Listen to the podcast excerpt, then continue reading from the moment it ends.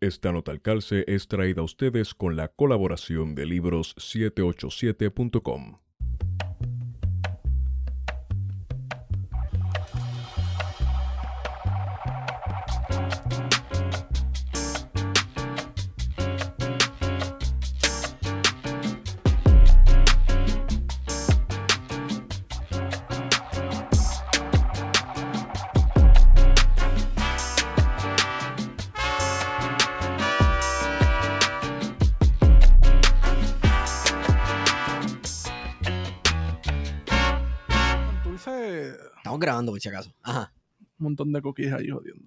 Santurce, en Santurce hay gallinas, cerdos, Tiro. Cerdo, hay cerdo. tiros, pollos en la calle.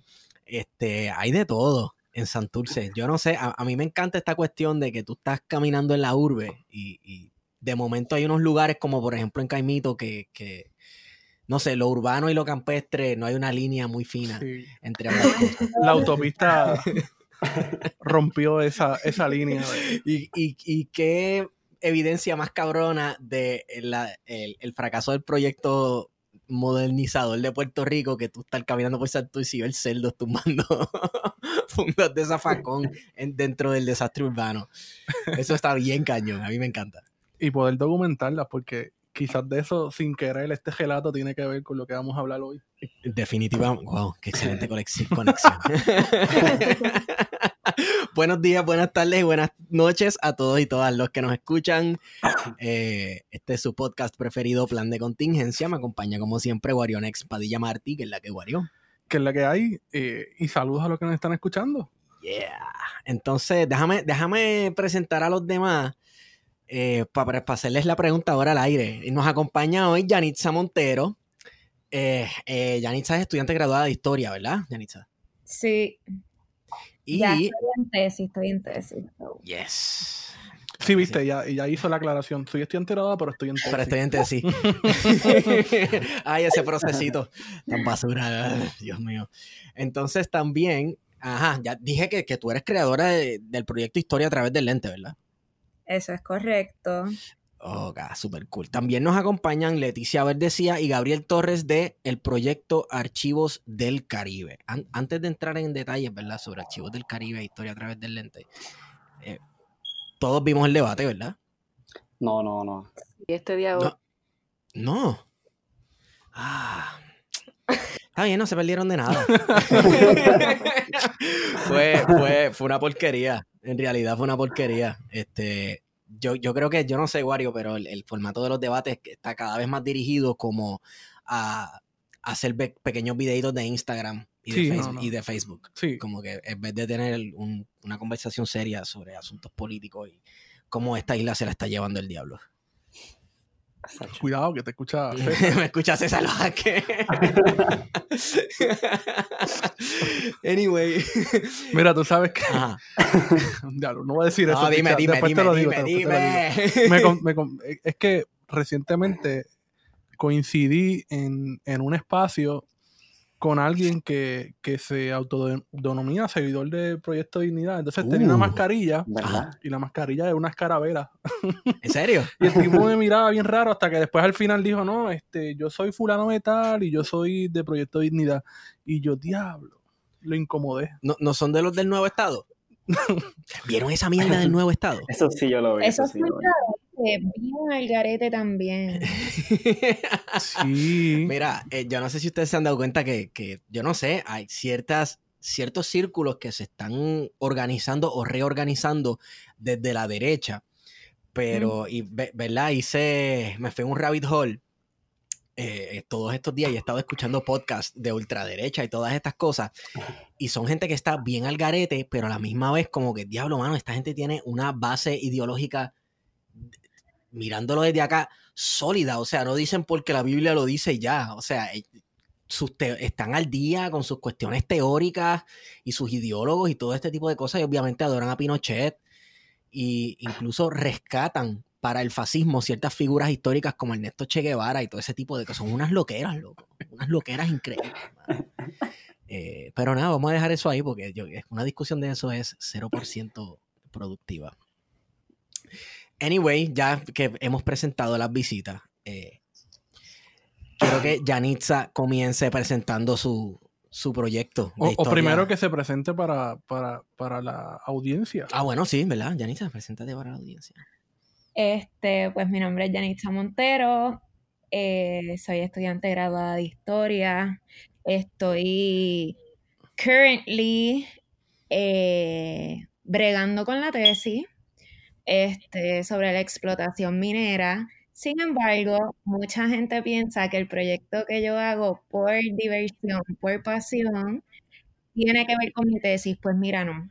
Este, eso nació como un mini aporte que yo quiero, que yo quiero hacer a mi generación y a futuras generaciones y sepan lo que tiene Puerto Rico, lo que ha pasado, lo que nos queda todavía de ese pasado a través de, del lente, valga la redundancia, este, y de una manera divertida, interactiva, que no se aburran en leer todos estos artículos, estos libros, porque la realidad de la vida es que a veces son aburridos. Pues yo reduzco esa investigación en mis posts para que se interesen y si se interesan, pues que busquen más información. Así que una manera de fomentar que estudien historia de Puerto Rico desde, o sea, todo el siglo XX y que puedan ver la decadencia también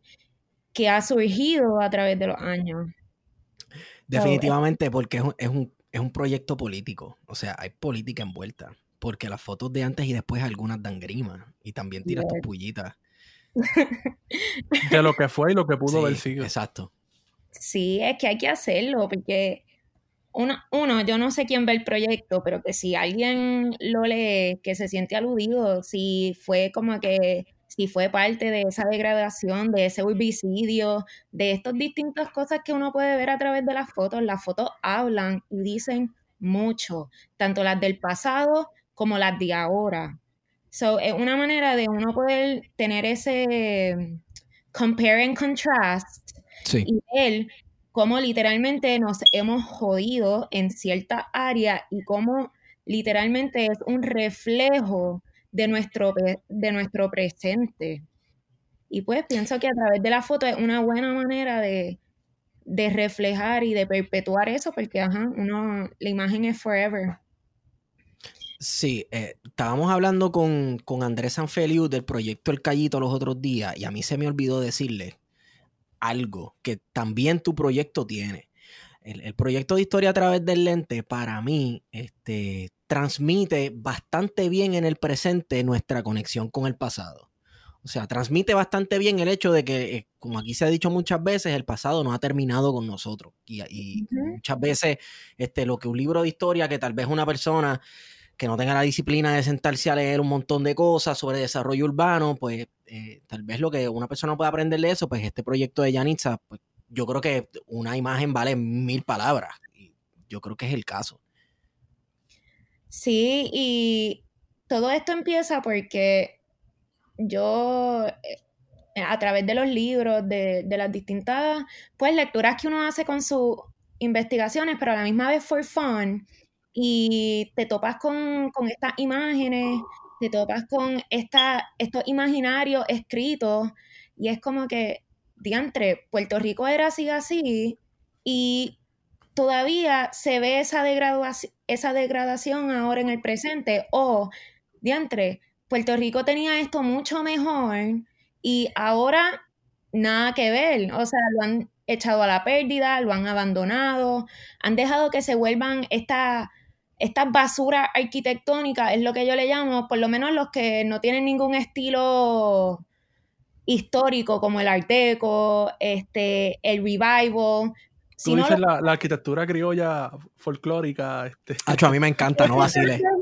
No, no, vamos, estos edificios como que de cajas de zapatos que literalmente es Mm. cemento, entonces dejan de usarlo y no, no le dan otro uso. Entonces se vuelven basuras que ocupan espacio en vez de, qué sé yo qué, poner ahí talleres, eh, vamos, transformar su uso original a otra cosa, como se ha hecho con otras cosas, pero no, vamos a dejar que, eso se abandone. Y eso se ve en los cascos. Los cascos es el primer sitio donde uno puede ver el desmantelamiento y el colapso que hay aquí. Y los cascos se han vuelto mi lugar favorito para empezar y es siempre my starting point. Sí. Y reflejan mucho, reflejan mucho. Bueno, ¿qué, te dice, qué te puede decir un casco urbano sobre un municipio completo o sobre la política que se ha llevado e, en, un municipio las últimas tres décadas? ¿Qué, ¿Qué, tú puedes ver a la que tú llegas? O sea... Arecibo, por ejemplo. Sí. Mira, Arecibo me da tristeza, como que grima, porque eh, tú ves, tú caminas esas calles, literalmente hay casas, edificios eh, abandonadas. Entonces es como que eso refleja la mala administración también del municipio, de, de cómo no hay visión, de cómo no hay iniciativa, de cómo pues mira, existe, ya no se usa, pues vamos a que coja hongo, a que se vuelvan este lugares donde literalmente la gente vertederos clandestinos, porque eso es lo que pasa también. Entonces, eso deja de deja mucho que decir del alcalde, vamos, de, de esa administración municipal. No te importa. Ni que, porque si tú vas a visitar a Puerto Rico, tú vas a visitar un pueblo, el casco urbano debe de ser un stop, porque ahí tú puedes tener un museo de la historia del municipio, ahí tú puedes tener este de arte, de gente que sea, pues, arecibeña y cosas así, pero no, no hay, no hay iniciativa cultural, no hay iniciativa histórica, no hay iniciativa artística. Y eso es tan importante. Entonces, pues pienso que a través de estos proyectos, como el mío, eh, se puede fomentar eso también. ¿Cómo, ¿Cómo podemos recuperar estos espacios? ¿Cómo podemos... y que la gente se interese también en involucrarse, en colaborar y, y rescatar ese pasado que, que se olvida, pues, en el presente y también bregar con cosas del presente. Así que, yes, pienso, pienso eso para dar, para integrar a los compañeros y, a la compañera a la discusión, me gustaría que entonces Leticia Verdecía se presentara y después Gabriel. A todos este, lo que están escuchando, mi nombre es Leticia Verdecia, soy estudiante subgraduada de Sociología, esperemos que logre hacerlo, graduarme en mayo, así que eh, soy fundadora del proyecto Archivos del Caribe y pues nada, eh, le cedo el espacio ahora a Gabriel.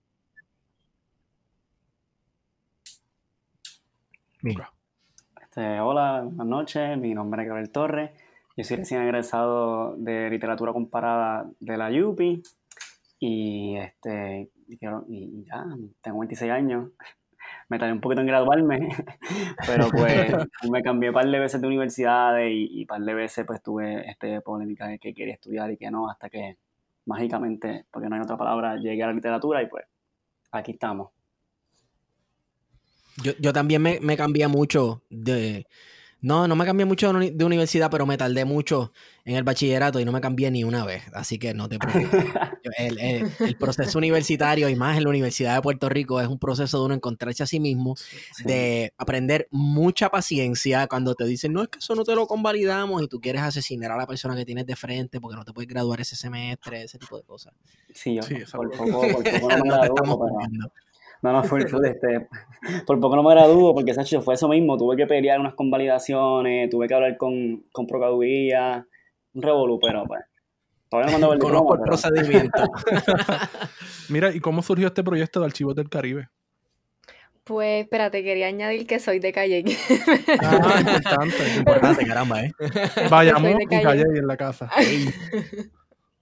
Este, nada, pues mira, nosotros, ¿cómo empezó o qué somos? ¿Cuál es la pregunta? Bueno, ¿qué, es, ¿qué son y cómo empezaron?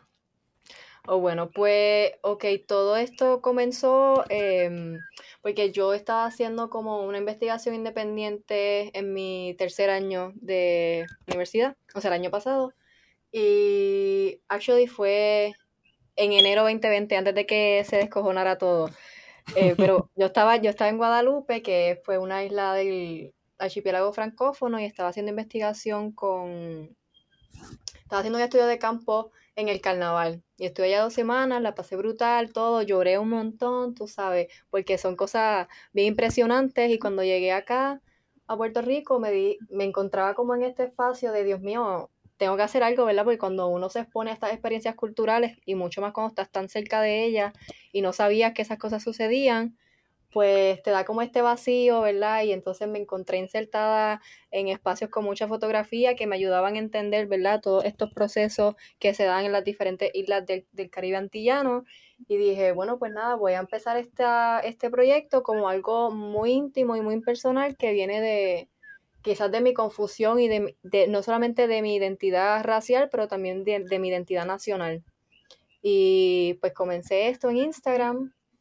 Empezó en Instagram este, algo súper informal, este, que no, realmente no empezó como un proyecto per se, pero luego vi que lo que yo sentía como un vacío, pues, mío o íntimo era realmente un vacío colectivo y no solamente un vacío colectivo, pero que ¿verdad? Que quien lo, que lo recibía eh, le gustaba y, escribían que estaba bonito, que, que, brutal, estas fotos, que realmente son fotos que en primera instancia tú las puedes conseguir en internet.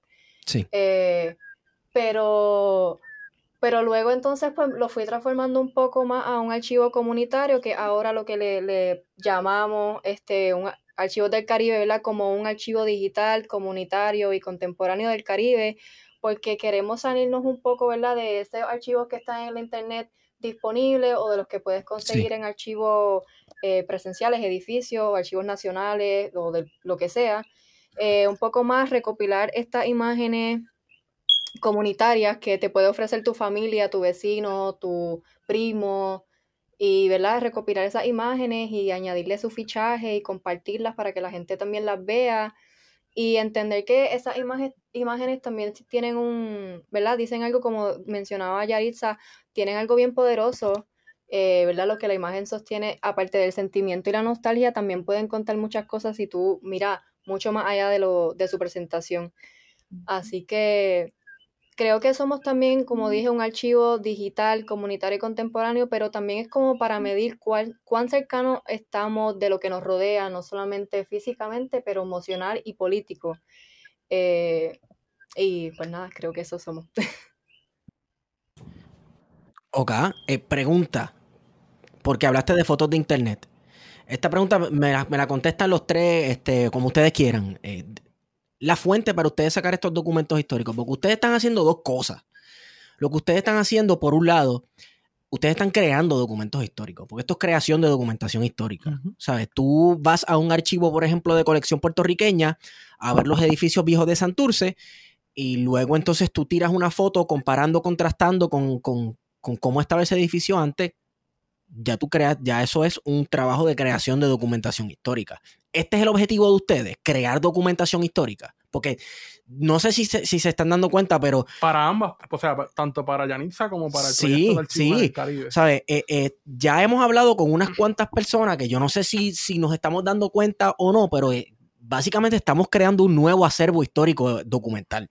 No sé qué me puedan decir de eso.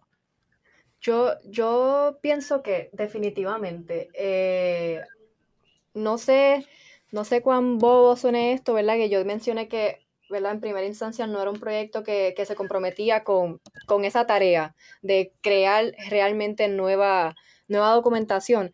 Pero aquí es donde entra la parte, ¿verdad? De la que Gabriel participa. Es, ok, estamos aquí y utilizamos estos archivos que están disponibles para cualquier persona que la quiera buscar en Google, eso está disponible, pero es cómo utilizamos esta información, cómo la desmontamos, cómo también, ¿verdad? Mirándola desde nuestro presente, cómo la decolonizamos y cómo a través, a partir de, esa nueva mirada a una fotografía o a cualquier medio que, se utilice para educar o algo, cómo la desmontamos y la remontamos para crear nuevo material como es la literatura, y ahí puede hablar Gabriel, como es nueva fotografía, eh, cine y diferentes tipos de arte, que definitivamente sí es un, está, por lo menos Archivos del Caribe se propone ser un archivo real en el sentido de que no solamente nos vamos a quedar con lo que estamos viendo en la internet, sino que vamos a utilizarlo para, para la creación de nuevo material. Ok. ajá. No, no, mala mía. No, dime, te vas a hacer algo, habla, muchacho. Es que, este, irónicamente, uno de los escritos que salió en la red de escritores es la necesidad contemporánea de la documentación. Este, lo Definitivamente. Este, Pablo Rodríguez lo escribió, que también se graduó conmigo ahora mismo. De, él se graduó de estudio hispánico, pero, pues, sigue siendo literatura. Y este, pues sí, por lo menos desde el área pues, de la literatura y, y, no sé, como, como pues, personalmente como escritor, uno pues tiene un deber, no sé, hacer un, este, el, Ricardo Piqué dice que la literatura es el lado B de la historia. Y este, pues de alguna manera estos, estos textos, qué sé yo, este, literarios que estamos pues haciendo hincapié en hacer, este, por lo menos hay, un cuento ya subido en la página que hizo Gabriel Hernández, que de alguna manera este, guardan el, el, ¿cómo se diría eso? El, el Zeitgeist, que dice en alemán, el espíritu de la época. Y eso se guarda el, pues se guarda y se, se documenta, la, la, página está muy consciente de documentar pues, mediante fotografía, literatura, y pues más cosas más adelante, está muy, muy consciente de que estamos haciendo este, documentos históricos para, para el después. Claro, incluso, incluso, hablando del Zeitgeist, eh, hay posts que ustedes suben, al igual que Yanitza, que las reacciones de las personas son pequeñas anécdotas de ese lugar. Exactamente. Y entonces lo que ustedes, lo que significa que lo que ustedes están haciendo se está traduciendo en un trabajo de preservación de la memoria también. Eh, que, ah, que yo me acuerdo que ya para allá cuando chiquito, que sí, que sí, o qué, que si tal escuela era esto, ese edificio antes era esto, lo otro. Estamos bregando con creación de documentación históricos y preservación de memoria a la misma vez. Pero antes de entrar en eso, eh, ustedes utilizan acervos históricos documentales. O sea, ¿cuáles son sus fuentes? Cítenme.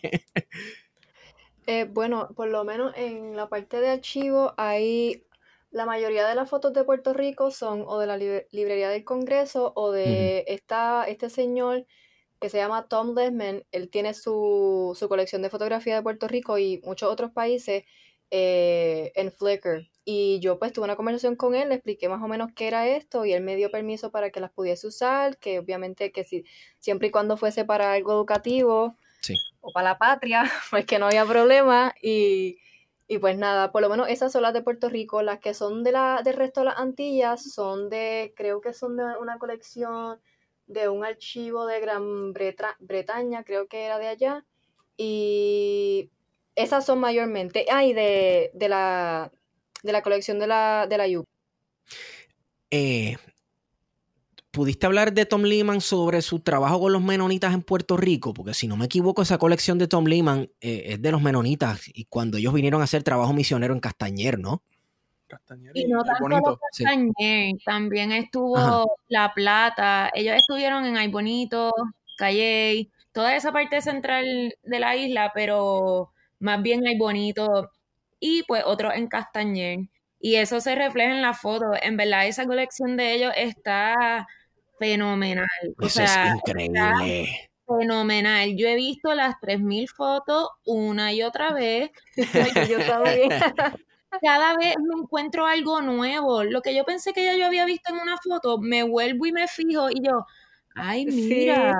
Y es como esta pasión de nuevo y esta emoción de nuevo, aunque ya yo pude haber visto las fotos, qué sé yo, que hace dos semanas, hoy mismo yo las estaba volviendo a ver para un post que estoy trabajando con la comunidad La Plata eh, y con el Valle, y hay unas fotos espectaculares de eso y lo que fue, pues, de la PRA, están las casitas de la PRA, está todavía el centro comunal Art Deco, y cómo se fue transformando ese espacio. A mí me gusta hacer eso con mi proyecto porque se puede ver la transformación del espacio.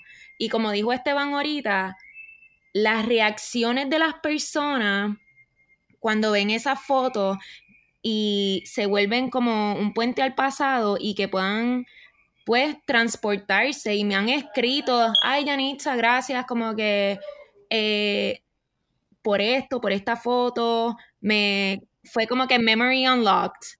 Y, y es como que es genial poder ayudarlos a conectar con lo que tal vez habían olvidado o con lo que tal vez no estuvo, no está refrescado en su memoria, pero que por una sola foto ya como que se acuerdan de algo. Y sin embargo, yo no empecé mi proyecto para esto. O sea, mi proyecto para mí empezó bien íntimo también. O sea, pues mi página personal de Instagram, yo, mano, vamos a cambiar como que mm, mi formato y a lo que yo le estoy dedicando tiempo y esto y vamos a meterle mano a esto. Son mis primeros posts realmente fueron en mi página personal. Después de meses fue que a mí me dicen, Yanitza, como que no se te ha ocurrido eh, abrir una página únicamente para, pues, para que pongas todos los posts en vez de que esté linked a la tuya personal. Y yo, pues dale, como que nada, pues empezó, pero jamás en la vida pensé que iba a tener la acogida que ha tenido y el feedback que he tenido. So, ahora mi proyecto tiene un propósito.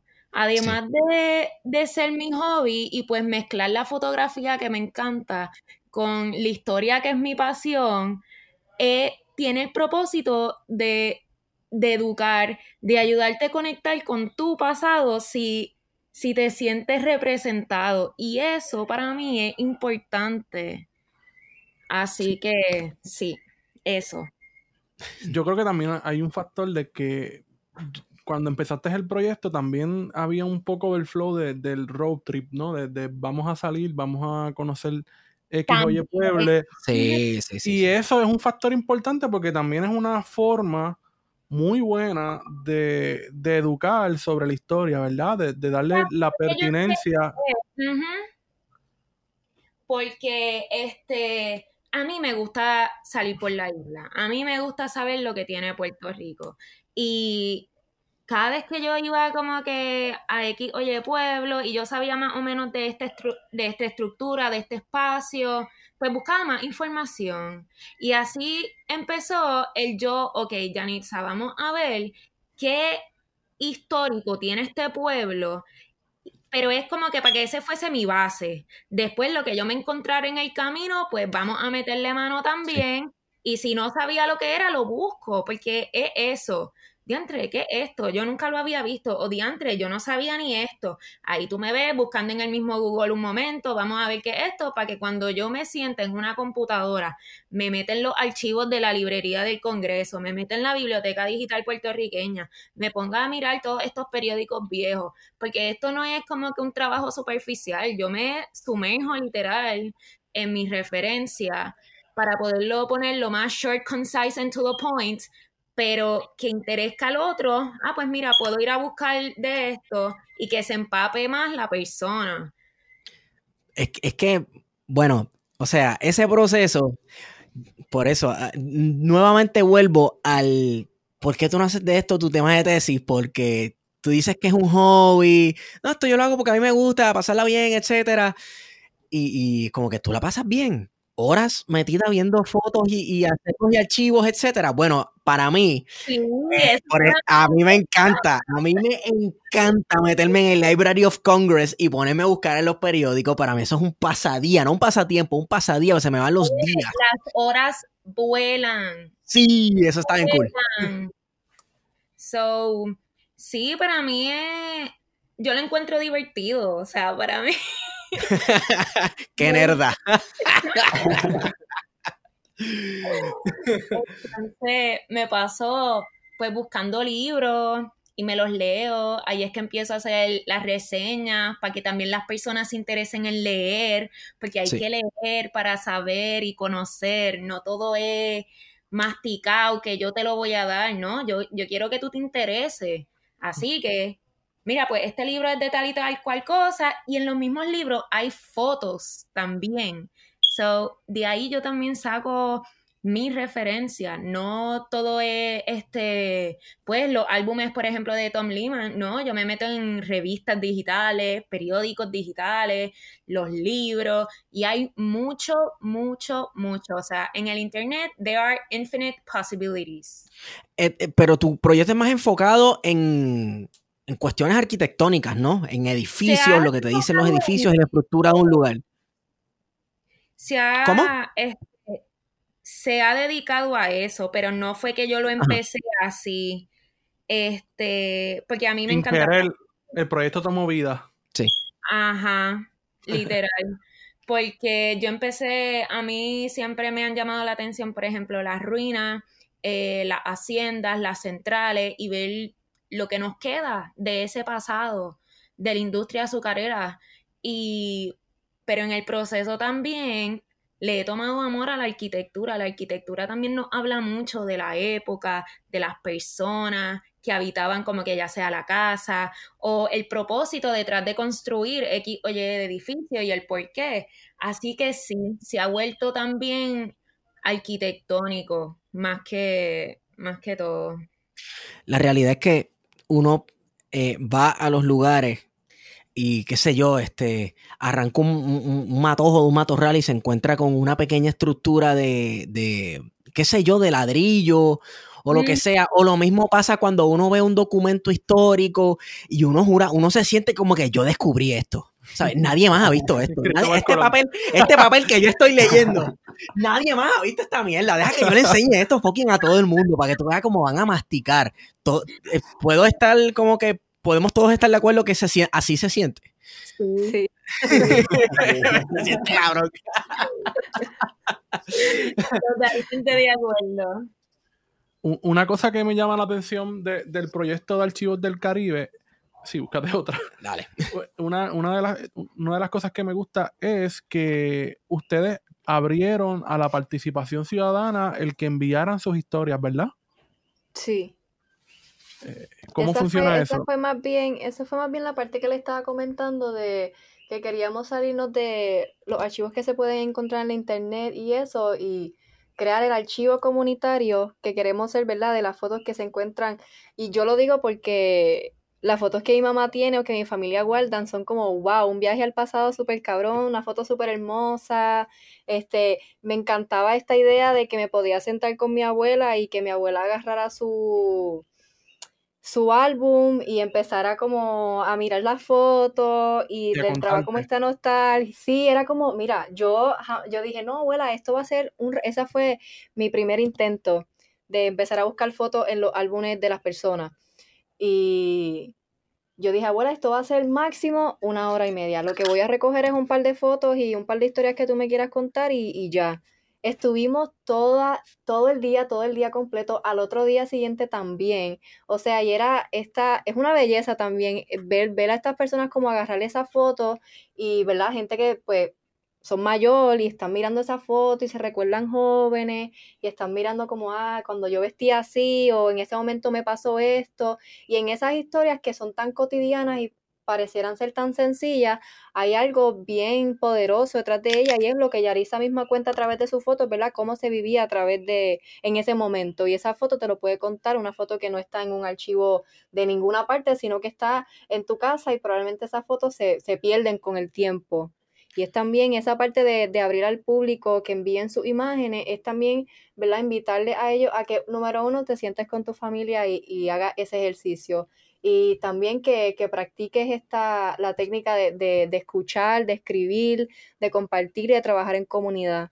Y más bien por ahí va ese proyecto de, de abrirse a la comunidad y esas fotos que, que recibimos. Que no sé si es el, el caso de ustedes, pero por, por ejemplo en mi Facebook, yo creo que ya nadie usa Facebook, pero porque A veces. Facebook es la única realidad eh, de Puerto Rico, es, Sí. es el universo. Yo lo utilizo para identificar, para identificar agentes de la CIA. Pero hay algo que, que yo creo que ambos proyectos tienen en, en común que, que por lo menos a mí me, me- ya yo he visto el proyecto de Yanisa desde hace tiempo, pero el proyecto formal, ¿verdad? Con la página en Instagram comienza como en marzo, ¿verdad, Yanisa? Sí, yo la abrí literalmente el primero de marzo. Yo dejé el miedo y el comfort zone porque, ay, yo como que no quería sentir responsabilidad si hubiese cogido y ha cogido mucho, mucho auge. Y Sí. Ya, ya lo siento como una responsabilidad, pero in a good way, in a good way.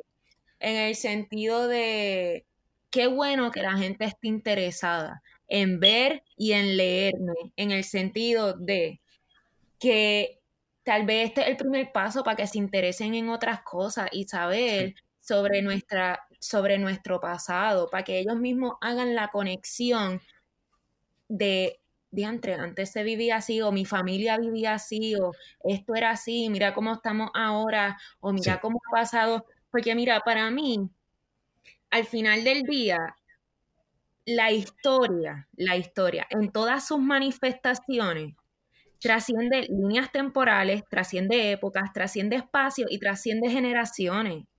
Y para mí es importante mantener la historia viva, literal. O sea, ese es mi, mi goal at the end of the day, y más con Puerto Rico, que, que no nos vengan con esta historia trillada que nos vienen enseñando desde pequeños, sino no, saber de todo y todo lo que hubo y todo lo que pasó y uno sigue aprendiendo. O sea, lo más que yo amo de este proyecto es que yo sigo aprendiendo. Mientras yo enseño, yo aprendo igual. Y creo que eso es lo bonito y lo mágico de esto.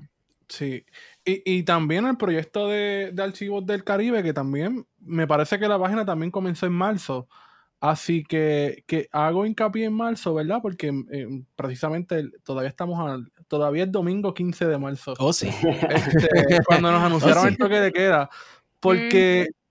Por lo menos en mi caso, y, y, mencioné lo de Facebook, porque de momento yo descubrí que en Cabo Rojo había un montón de páginas dedicadas a estudiar la historia de Cabo Rojo, de boomers. Sí. Eh, por poner la generación. Esas son, y, esas son las mejores, olvídate. Y, y entonces, ¿ah? Este, varias, perdón, este, tanto de Cabo Rojo, por ejemplo, también se, hay de San Germán. Hormiguero. De, y entonces es como un, como sí. que la pandemia nos obligó a buscar otra, otras formas de quizás entretenernos, ¿verdad? De, de, de, distraer la mente. Y mucha gente lo vio en la memoria, ¿verdad? En reconstruir parte de esa memoria olvidada. Y sí. mucho fue con la fotografía que, que, a eso era lo que lo quería a, a, eh, atraer, ¿verdad? Porque tanto el proyecto de, de Yanitza como el de Leticia y Gabriel eh, va más o menos ahí de la mano con la fotografía y con la, y con la memoria. Sí, ahí durante la pandemia yo también pues me fui en el rabbit hole de los acervos históricos y encontré eh, un site llamado eh, Historia de la Fotografía de Vega Baja, una cuestión así, de un fotógrafo que se llama. Jimmy Rosario, que el tipo tiene como 100 años, y él ha sido el fotógrafo de las últimas cuatro o cinco generaciones que han pasado por las high de Vega Baja y todas esas cosas. El oficial. Sí, o sea, él era el fotógrafo, ah, vamos a tirarle una foto al nene, él era el, el, el fotógrafo oficial en el pueblo. El tipo está vivo. Sí, sí, un sí. montón de su trabajo fotográfico está digitalizado y el otro montón hay que irlo a verlo a Vega Baja, pero está. O sea, está, el tipo ha guardado todo. Y, ¿Cómo se llama él? Él se llama Jimmy Rosario. Ahí tiene. Eh, sí. Eh, una visita. Sí, el, el, el, site se llama enciclopediavegabajena.com. Y, mano, esa es una cantidad ridícula de material fotográfico. Hay un search y todo para, para buscar por. por sí, por no, página. en verdad es genial. Y, y, en esos grupos de Facebook, eh, como decía Janisa, que hay un montón, este de grupos que se dedican más que a eso. A, ah, este, el, el, nombre del pueblo, eh, fotos e historia.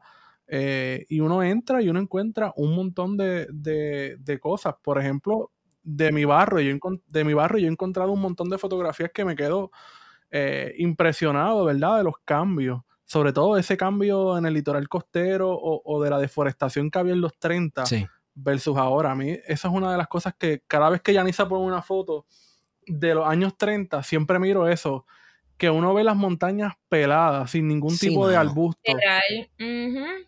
eh, porque lo que había era caña.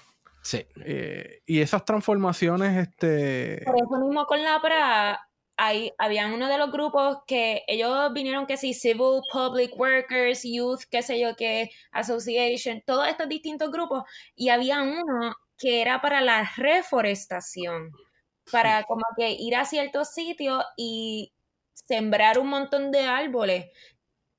El propósito, puedo inferir yo que era por eso, por lo, todas estas llamaradas que se hacían por los cañaverales y por y pues, ajá, como que pues volver a reforest Eso. Los, los cuerpos de conservación civil crearon el bosque de Oaxaca, Sí. el Monte del. Estado, el Maricao, este, el propio Yunque. Eh, y una de las metas fue esa, este, reforestar, porque la, la Eh, eso es algo que deforestación no fue brutal. Eso es algo que no mucha gente, o, o, ¿sabe? Que no lo sabe o no se da cuenta, pero el yunque fue un proyecto de reforestación. Sí. Gran parte del yunque. Eso estaba pelado. Eso, estaba, eso lo pelaron para hacer barcos. Así es. Y, y una, y una de las cosas que entra ahí en, en esa época de los 30 es la idea de la recreación. Este, porque eso de ir a un bosque y vamos a caminar y qué sé yo qué, eso no existía en Puerto Rico antes de los 30. Eso es así. Eh, y vamos, No. cuando se crea en los 30 también está hecho para un público en específico, que era el que pudiera ir, porque no es como que fulanito de tal que vive en, en, en el arrabal eh, San Felipe va a ir a, a recrearse Yeah. a- al yunque.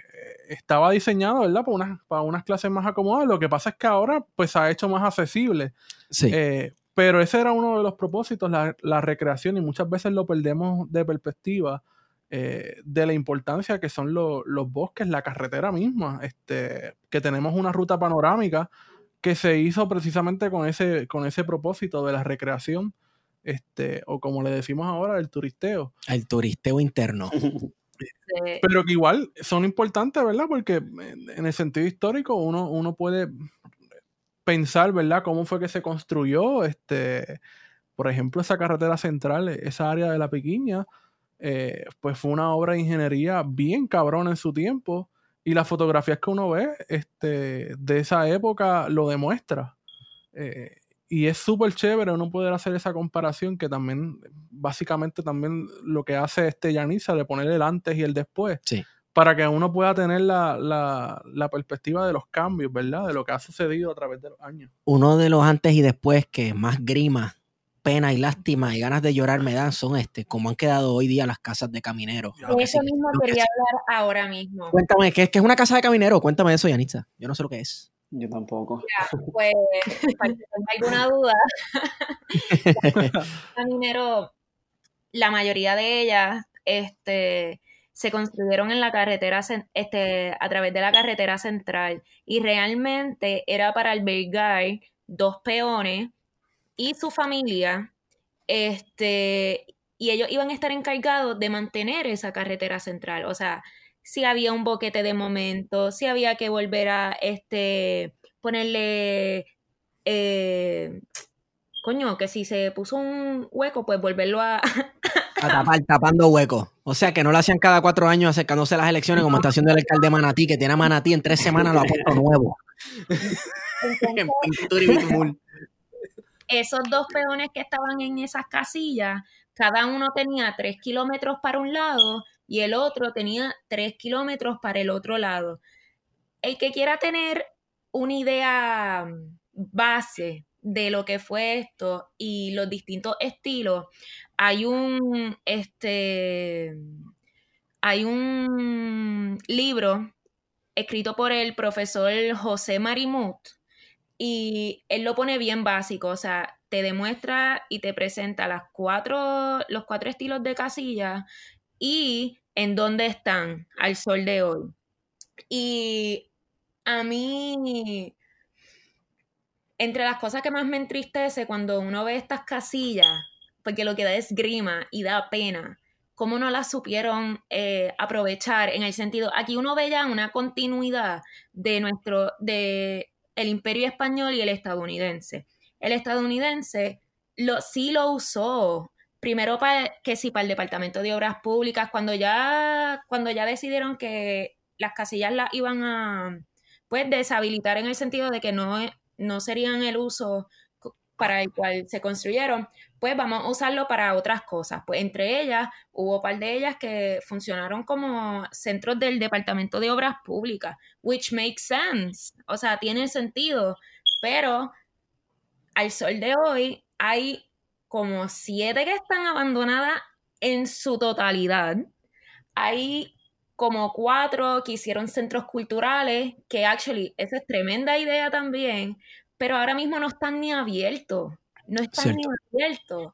Entonces, es como que para que tú vas a gastar dinero para convertirlo en un tipo de centro cultural para dejarlo perder. Mira, hazlo, qué sé yo, que un museo de las casillas, el centro cultural del municipio, algo, algo que sea histórico, algo que sea cultural, pero no, eso no sea.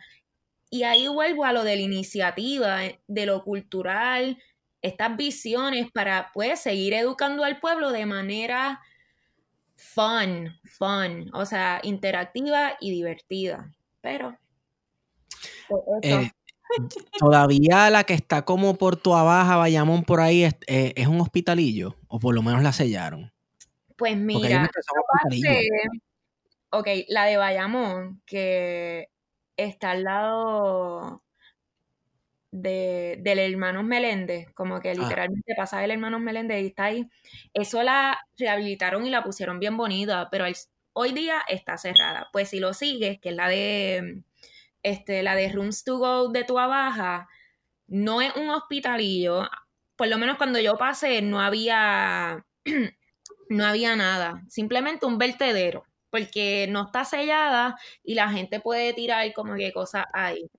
Este, otra que está, hay una en Ponce que hay alguien viviendo ahí, alguien sin casa, ahí está ahí. So, ahí yo no me atreví a entrar porque pues no, no iba a interrumpir su, tú sabes. Claro, no vas a entrar en su espacio personal. Ajá, me quedé tirándole fotos afuera, pero ajá, vive alguien entre Juana Díaz y Coamo hay dos que también están abandonadísimas. Hay una que parece que alguien vivía, pero ya no vive, eso se ve que se está perdiendo. O sea, ya está creciendo de nuevo, pues, la maleza y todo. Pero está muy pintada y todo, o sea, está entera.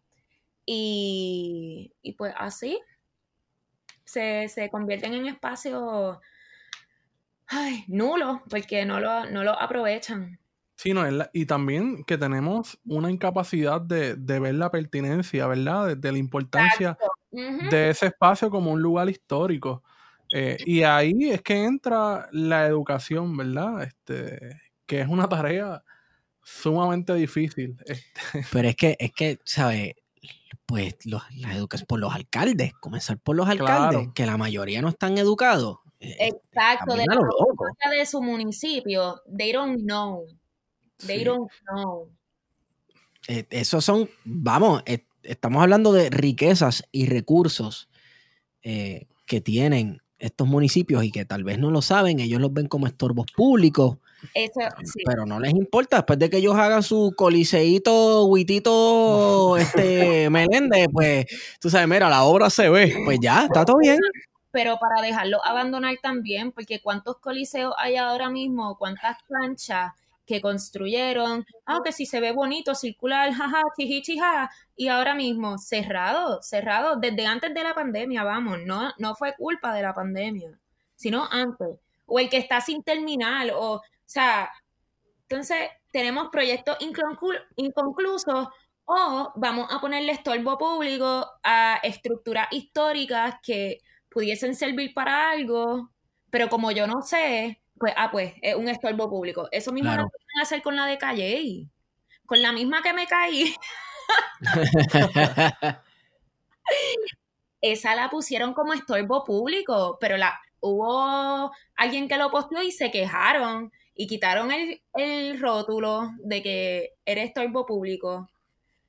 Mira, eh, Herminio Rodríguez fotógrafo que ha estado aquí antes en el podcast, tiene un proyecto precisamente de ir a meterse a esos bochornos municipales, a todos esos parques, las fábricas eh, abandonadas, las fábricas abandonadas de fomento. O sea, el, tipo yo creo que hace una labor tan hermosa como la, que están haciendo todos ustedes eh, de documentar el fracaso del proyecto de modernidad puertorriqueña, del Estado Libre Asociado, la decadencia de este país y el, desorganizado y desordenado, bueno, los desordenados y desorganizados proyectos de desarrollo municipales, que de momento, pues, por alguna razón, todo tiene que ser fuera y alejado del casco urbano o fuera y alejado de donde vive la gente. Eh, esto... entramos en temas también de la transportación, ¿verdad? Exacto, exacto. La movilidad que, que todos esos proyectos están pensados para que tú te montes en un carro y llegues. Exacto. No hay ningún tipo de, de conexión peatonal o bicicleta Por o eso de otra forma. En, en todos los municipios, yo me atrevo a decir que en todos los municipios hay un cementerio de carros públicos o de vehículos de transporte público. En todos los municipios de Puerto Rico hay un cementerio de carros públicos. Sí. Y pues es, es- es un fracaso nasty. Esteban, Eh, cuando yo, perdón, Ah. este, ahora que tú dices eso de los de cementerios de carros públicos, eh, yo fui para Corozal y yo me topé con el centro cultural, con un centro cultural. Estaba cerrado, estaba cerrado, pero yo bien presentada, pues me metí a los predios. Y porque había, que conste, no brinque verja, había un huequito. que conste no brinque belja. Esto es otra cosa. eh, eh, tú vas a unos edificios y unos lugares eh, y haces unas cosas que son un poquito arriesgadas. Y cuando voy sola, mi mamá se preocupa. Es como que ya estás bien. este, pues en Corozal estaba este centro cultural eh, que tenía hasta una casa museo de azúcar, o sea, de la historia del azúcar.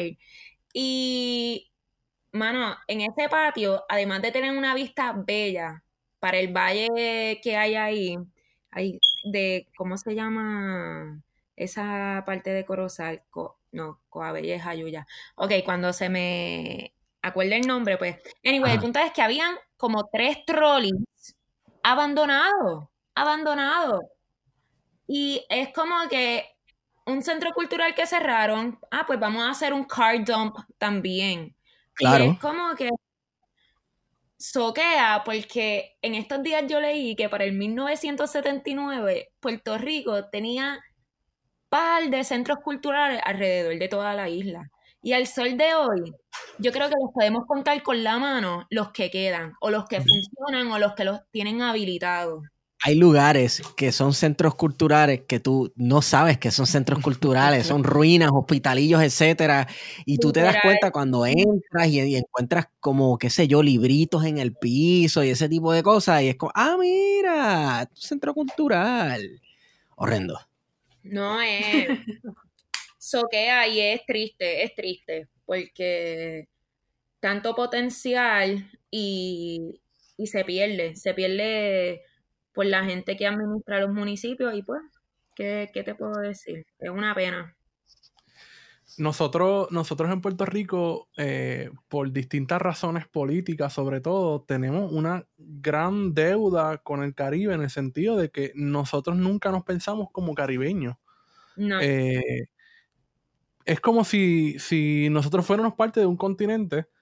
eh, y, Y cañón. ¿sabes? Y, y lo digo, ¿sabes? Porque está cabrón que en Puerto Rico no se come chillo, no se come arrayado, se come salmón. Ah, sí. Eh, ¿Dónde puñeta se, se da el salmón en Puerto Rico? ¿Sabes? Tienes que importarlo. Claro. Esa es la desconexión tan cabrona que tenemos con el Caribe. Y, y un poco, yo creo que este proyecto busca eso, ¿no? ¿Verdad? Acercarnos a- a- al Caribe. Eh, en el sentido de, de- del proyecto de archivos del Caribe. Bueno, porque, porque Leticia nos contó de su experiencia en Guadalupe. Y, Y ahí quería... entonces yo tengo curiosidad de, de, de cuánto se parecían los edificios en Ponce. Sí, porque hay un montón de, de- de edificios como estilo afrancesado, por así decirlo. Sí. No sé si ella vio lo mismo en, en su estadía en Guadalupe, pero Ver esas comparaciones por ahí. sí, eso está bien Llevar la conversación ahí. Yo, yo no conozco mucho, ¿verdad? Esta cuestión de la arquitectura, pero sí se parecía en muchos aspectos. Más bien, la parte que yo me quedé, igual que aquí en Puerto Rico, ¿verdad? Tú puedes estar en Puerto Rico y quedarte en la parte de condado, eh, Viejo San Juan, y pues, Sí. pues el disfrute que tendrás no es el mismo que si estás en el pueblo Calley y lo que vas a estar viendo en Calley. Así que yo cuando fui a Guadalupe, yo estuve eh, una semana en, en una parte que se llama Les Abims y ahí era como un campo súper alejado de todo, tenías que montarte en el... Aparte de que en Guadalupe tú le das la vuelta completa a la isla en una hora, no estás más de una hora. Ah, la- claro, sí, sí, está el factor que es espacio. súper pequeño, sí, que es bien pequeño, pero la parte que yo me quedé era así como súper monte y, y sí se parecía, se parecían muchísimo la- las casas, pero tenían también este estilo, se parecían más bien a las del viejo San Juan. ¿O sí? Sí, como tenían, eran así, las ventanas eh, se abrían, no eran ventanas así con perilla, eh, los techos eran bien altos, comían afuera. Pero la pregunta inicial, ¿cuál era? Bueno, con- comparar y contrastar la experiencia este, de Ah, verdad de lo que claro. viste en arquitectura. Perdón en- por la pregunta tesis. sí, sí, no. es este, que sí, es que... es, es- es como, como proyectos como los de ustedes nos conectan con el resto del Caribe. Yo creo que también eso va tan, tan básico como en las experiencias que la gente les cuentan. Porque, por ejemplo, en, Claro, sí. eh, eh, mi mamá me cuenta cosas de República Dominicana que ella veía, que, que yo veía que esos fenómenos se repetían en Puerto Rico, como por ejemplo, ah, en mi pueblo habían unos, unos árabes o, o- o unos libaneses que eran los que le vendían la, la tela y la ropa a todo el mundo. Eso es en, en- en La Vega, en República Dominicana. Entonces uno se pone a ver aquí en Puerto Rico, pues coño, aquí también. O sea, son un montón de Sí, cosas que, que- tienen en común, unas olas migratorias que afectaron a ambos lugares, unas experiencias compartidas que yo creo que la, la- la colonialidad ha afectado en, en- en desconectarnos de eso. Totalmente, de hecho, este, quiero añadir a, a la pregunta que ahora la puedo entender un poco mejor. Esta cuestión de cómo inició este proyecto y qué sé yo, fue realmente yo conocí a dos estudiantes de la Universidad de Bordeaux que ya estaban de intercambio en la Universidad de Calley. Y pues yo trabajaba en ese momento en la oficina de intercambio y me tocó como, ¿verdad? Pues ser su, hostear su estadía aquí. Y ellas están, son de Francia, pero son, perdón, estudian en Francia, pero son de Guadalupe. Entonces, pues estábamos siempre hablando sobre cómo, qué mucho se parecía a nuestra experiencia geográfica. Y, ¿verdad? Y todos los traumas también, este, de tal, de vivir en el Caribe. Y una cosa bien loca que yo a los dos meses de conocerlas o a los tres quizás, les dije, ay, mira, este, voy a comprar un pasaje para la casa de ustedes, no sabes, sin conocerlas casi, y me tiré para allá y después monté ahí un montón de cosas para también tener esta experiencia etnográfica y participar en unas actividades que estaban surgiendo, pero lo que estamos hablando de esta conexión intracaribeña y, ¿verdad? y cómo estamos tan desconectados de eso, a mí me chocó demasiado cuando fui a ese lugar, ¿verdad? Después de haber tenido este, alrededor de cinco meses unas conversaciones con estas dos muchachas, ¿verdad? Cuando llego allá y estuve en el avión como, ¿cuánto? Una hora y, 20 minutos, no fue más de eso. Y yo decir, tú me estás diciendo que esta gente son mis hermanos, o sea, que estamos, compartimos el mismo mal, que eso es lo único que nos divide, nos divide una hora y 20 minutos de mi casa a la tuya, y yo no conozco nada de lo que se come allá, nada de lo que se habla allá, que es lo mismo que aquí, porque es que no hay tanta, tanta diferencia, es la cosa. Y hablemos del costo, del costo del pasaje, porque un pasaje de Puerto. Rico a, a- a ese arco de las Antillas Menores, exacto, es carísimo. Eso es carísimo y, y, ¿En serio? y eso me- a mí me salió en 300 y pico de dólares. Entonces, ¿cómo Oh. tú me vas a decir a, cómo tú me vas a decir a mí que para viajar en mi propio mar yo me tengo que, ¿sabes? Sacar del bolsillo 300 pesos para yo ir a, a- a la tierra que se supone que sea mía, porque eso está ahí al lado mío. Y, pero no, son del, del otro lado del mundo. Confederación Entonces- Antillana ya. Definitivamente con transporte libre, transporte público entre isla y isla. ¡Wow! 300 Claro que pesos por sí. ¡Wow! Estaba, eso que mencionas de la Confederación Antillana para mí es bello. Este, la luz de este proyecto es mi abuelo y, y es ese ideal de la Confederación Antillana.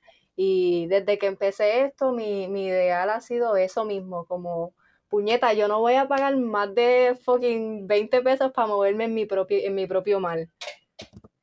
Cierto, cierto. Así Sí, que no. vamos por ahí, vamos a ver qué logramos con esto. Eh, y ahí, ahora que mencionan Guadalupe, eh, que, que en cuestiones políticas, pues Guadalupe es un departamento de ultramar, es decir, que, que hubo un Ujú. proceso casi de anexión. Sí. Sí. Eh, y esa es una, ese es eh, nuestro espacio que, que básicamente le dio origen a lo que conocemos como la modernidad y a la colonialidad, eh, que es el Caribe. El Caribe fue el que comenzó todo eso, así que esperamos que, que así como comenzó en el Caribe, termine toda esta pendeja en el Caribe. Este, Suena la borinqueña machetera, suena la borinqueña original. Himno de fondo. o Baumoin. Pero la- la- la- las comparativas políticas, no sé si, si pudiste ver las mismas discusiones a veces. Este, porque si bien ellos superaron, entre comillas, ¿verdad? La cuestión del estatus. Sí. Este, pues la realidad es que no sé, no sé cómo lo, cómo lo viste. Bueno, es que es que es lo mismo. Ellos, ellos viven una situación muy, muy neocolonial, súper parecida, porque es que esas conversaciones que nosotros tuvimos fue como si ella me estuviese leyendo a mí y yo la estuviese leyendo a ella. Era como que, espérate, tú, tú tienes la misma experiencia que yo, tú me estás diciendo. Porque ellos sí son departamento de ultramar y se supone que, ¿verdad? Eh, ante la ley se tenga los mismos derechos que un, que un francés, ellos como guadalupeños. Pero ellos me dicen, pero beneficio de qué carajo, si, si me estás diciendo a mí que yo, yo estoy plantando aquí plátano, pero pero los que estamos consumiendo son de Francia y nosotros tenemos que pagar un montón de dinero en, impuestos. Y entonces, ¿dónde está la lógica ahí? Igual que pasa aquí y, eh, eh, hay un montón de paralelos que tienen que ver este con pues, a nosotros tener una vida insular, nosotros podemos, ¿verdad?, cosechar muchísimo muchísimo material, pero esta cuestión de que pues como somos, somos neocolonia, somos colonia, por eso es lo que somos, y ellos también, pues no tenemos esas oportunidades. Y ellos me hablaron mucho de cómo ellos la pasan súper mal, ¿verdad? Teniendo que pagar todo este dinero cuando no es necesario tener que pagar todo ese dinero. Bueno, pues entonces, en esa misma línea, y esta pregunta es para todos y todas, eh, ¿qué han aprendido sobre Puerto Rico específicamente con estos proyectos que ustedes han creado? Empezamos por Yanitza. Que todavía hace falta mucho trabajo por hacer, en el sentido de, este, uno, seguir conectando con el pasado, en el sentido de, aquí a nosotros no nos quieren decir nada, o sea, si fuese por, por la gente que dirige este país, nosotros no nos enteramos de nada. Así que estén nosotros en en cada uno, en estos grupos, en estos proyectos, en, rescatar eso. Y es como que he aprendido que uno piensa que uno ha hecho mucho trabajo, pues no, hace falta todavía mucho trabajo por hacer. O sea, en cuestión de, por lo menos yo con Puerto Rico, seguir educando, la mitad de la gente aquí no sabe, no sabe, no sabe que todavía hay gente que me dice a mí que algo tan, uno de los eventos más históricos de aquí, no saben el grito del Are. O sea, que todavía sigamos diciendo, por ejemplo, que los Estados Unidos llegaron a nuestras costas.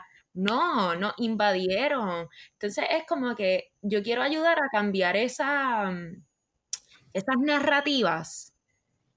Y, y presentar que fue un intercambio cultural, ¿verdad? cultural no de limonada. Aquí le dieron limonada a los Estados Unidos. Y como que seguir exposing y manifestando estas distintas cosas que llegaron aquí a Puerto Rico y cómo, cómo nos han llevado hasta aquí, hasta el presente. O sea, yo sé que a mí todavía me falta mucho por por seguir indagando y conocer. Y estoy excited porque de lo que yo encuentro, a mí me gusta compartirlo y eso hace falta mucho trabajo por hacer todavía de Puerto Rico. Puerto Rico merece más de lo que nos han dado por estas pasadas décadas, tanto en lo histórico como en lo político, en lo ambiental, en todo. So, yo quiero aportar un poquito de en lo mío, en lo de historia, a eso. Leticia. Pues yo pienso que, como dice Yaritza, hay mucho trabajo por hacer, pero también he aprendido que se trabaja en comunidad, eh, ¿verdad? Este, entre personas que, que sientan ese mismo compromiso con su país, con la historia, con las artes, con la cultura, este, que todo, all power to the people, ¿tú me entiendes? Este, tenemos que ejercer eso y ¿verdad? Creernos que esta es nuestra tierra y creernos que este es nuestro espacio y, movernos desde aquí y no esperar a que nadie haga las cosas por nosotros, sino buscar aliados, personas que quieran hacerlo y, y meterle, no pensarlo mucho y meterle. Creo que eso es lo más importante y lo que más he aprendido. Gabriel. Este, pues yo primero estoy aprendiendo a ser puertorriqueño. y digo, digo. ¿Cómo se es puertorriqueño? Eso es una tesis, podcast, eh, clase completa. Una clase con Carlos digo, en la cual él se queda callado cada clase, toda la clase completa y no dice nada y se acabó la clase. Ojalá que nunca escuche esto. Lo voy a escuchar. Qué papelón coger clase con él. Pero, anyways, Wow. este, el- no, no, es que yo no me crié aquí. Yo me crié en Estados Unidos. Ah, y me alejé. Y me crié también, como en mi familia, yo soy el único artístico slash interesado en la literatura y en la cultura. Como mi familia es toda empresaria y deportista. Yo soy el único, no quiero decir la oveja negra, pero soy la oveja negra pues, de la familia. Y llegué a Puerto Rico hace cinco años. Y eso prácticamente yo estoy conociendo Puerto Rico, como que ustedes están mencionando estas calles, estos edificios, y yo, teatro, yo no sé nada de lo que me están hablando, porque pues tampoco yo estoy medio, esto, mi, mi, qué sé yo, mi, mi, y he estado reducido a una experiencia metropolitana desde que llegué a Puerto, desde que me mudé a Puerto Rico. Gabriel, pero es que déjame decirte algo, no sabes ni más ni menos que nosotros, porque tú vas al municipio que le quede al lado al que tú vas y te metes por un camino vecinal random y te encuentras con un universo completo que tú no conocías. Full, O sea, full. E- Esto está brutal. Eh, Esto va a quedar bien Carlos Pavón, pero no hay manera específica de, de ser puertorriqueño. hay tantas Full, maneras, hay tantas formas y hay tantos Puerto Ricos por conocer, brother. Pero Mira, múltiples Puerto Rico, o sea, literal, lo que uno piensa que realmente no lo es, porque tú, como dice Esteban, tú vas a un municipio, tú te metes ya a un barrio, a una calle, y ya ese es otro Puerto Rico, es un literal. universo, mano. Otro Puerto Rico, y tú, es como que a veces es hasta como un shock, porque tú, adiantre, yo no sabía ni que esto pasaba aquí, o adiantre, yo no Literal. sabía ni, ni me imaginaba. Entonces tú te vas topando con estas distintas experiencias que te siguen ayudando a expandir y a enriquecer lo que tú sabes y el tener una perspectiva más amplia de lo que es vivir en Puerto Rico, de lo que es tener distintas experiencias en Puerto Rico. Y es importante, o sea, eso es importante, porque el Puerto Rico que tú piensas que tú vives, no lo vive alguien en Las Marías, Claro. por ejemplo. Tú, tú quieres el shock más grande de, en, en este tema, ¿verdad? El ejemplo más grande. Siéntate con alguien que vive en Castañel, hablar con esa persona. Wow, y tú dices, mano, esta gente tiene casi, casi una identidad nacional distinta. O sea, primero, número uno, viajas por el tiempo. Número dos, es como que esta gente es otro tipo de puertorriqueño. Es una cosa, es un choque cultural increíble, increíble. Sí, sí, el, el- digo como que cuando dije ser puertorriqueño, como que no lo dije de una forma así, como que así específica de que existe, porque al igual que, pues, que la literatura no hay una tradición y la tradición la creas Sí. tú, pues la, la puertorriqueña yo presumo que va por esa línea. Pero pues sí me refería a conocer a Puerto Rico porque pues como yo ni siquiera sabía, yo nunca había cogido una clase de historia de aquí, yo me gradué de la UPI y yo no cogí ni una sola clase de literatura puertorriqueña, yo hace dos meses leí el libro de Manrique Cabrera de la historia de la literatura puertorriqueña los otros días, literalmente. So, gracias a, a- a que Leticia me, me llamó un día a las 2 de la mañana para ser parte del proyecto, pues yo he, he tenido este, esta experiencia pues, puertorriqueña y caribeña de conocerme mediante estas múltiples ópticas. Estas múltiples ópticas, sí. Esto está Súper cool. Gabriel, en verdad. Sí, Sí, estoy, estoy, que- no, por eso aprendo, aprendo con ustedes, como aprendo con, con Lesto Yanitza, yo escucho plan de contingencia, este, hace poco conocí a, a-. este, hace poco conocí también a Eloy, que también me ha dado un par de cantacitos buenos, y pues así conociendo poco a poco. Y, la patria. literatura es, la literatura, ¿sabes? La literatura puertorriqueña es un buen paso para conocer esos múltiples Puerto Ricos. Sí, yo, este- sí, sí, el- el- yo no he leído mucho literatura puertorriqueña, como que literalmente los otros días me compré el Jíbaro de Alonso, porque no lo he leído. Claro, pero te fuiste bien. No, No, no, pero eso está. No, No, pero tengo que leerlo, tengo que leerlo.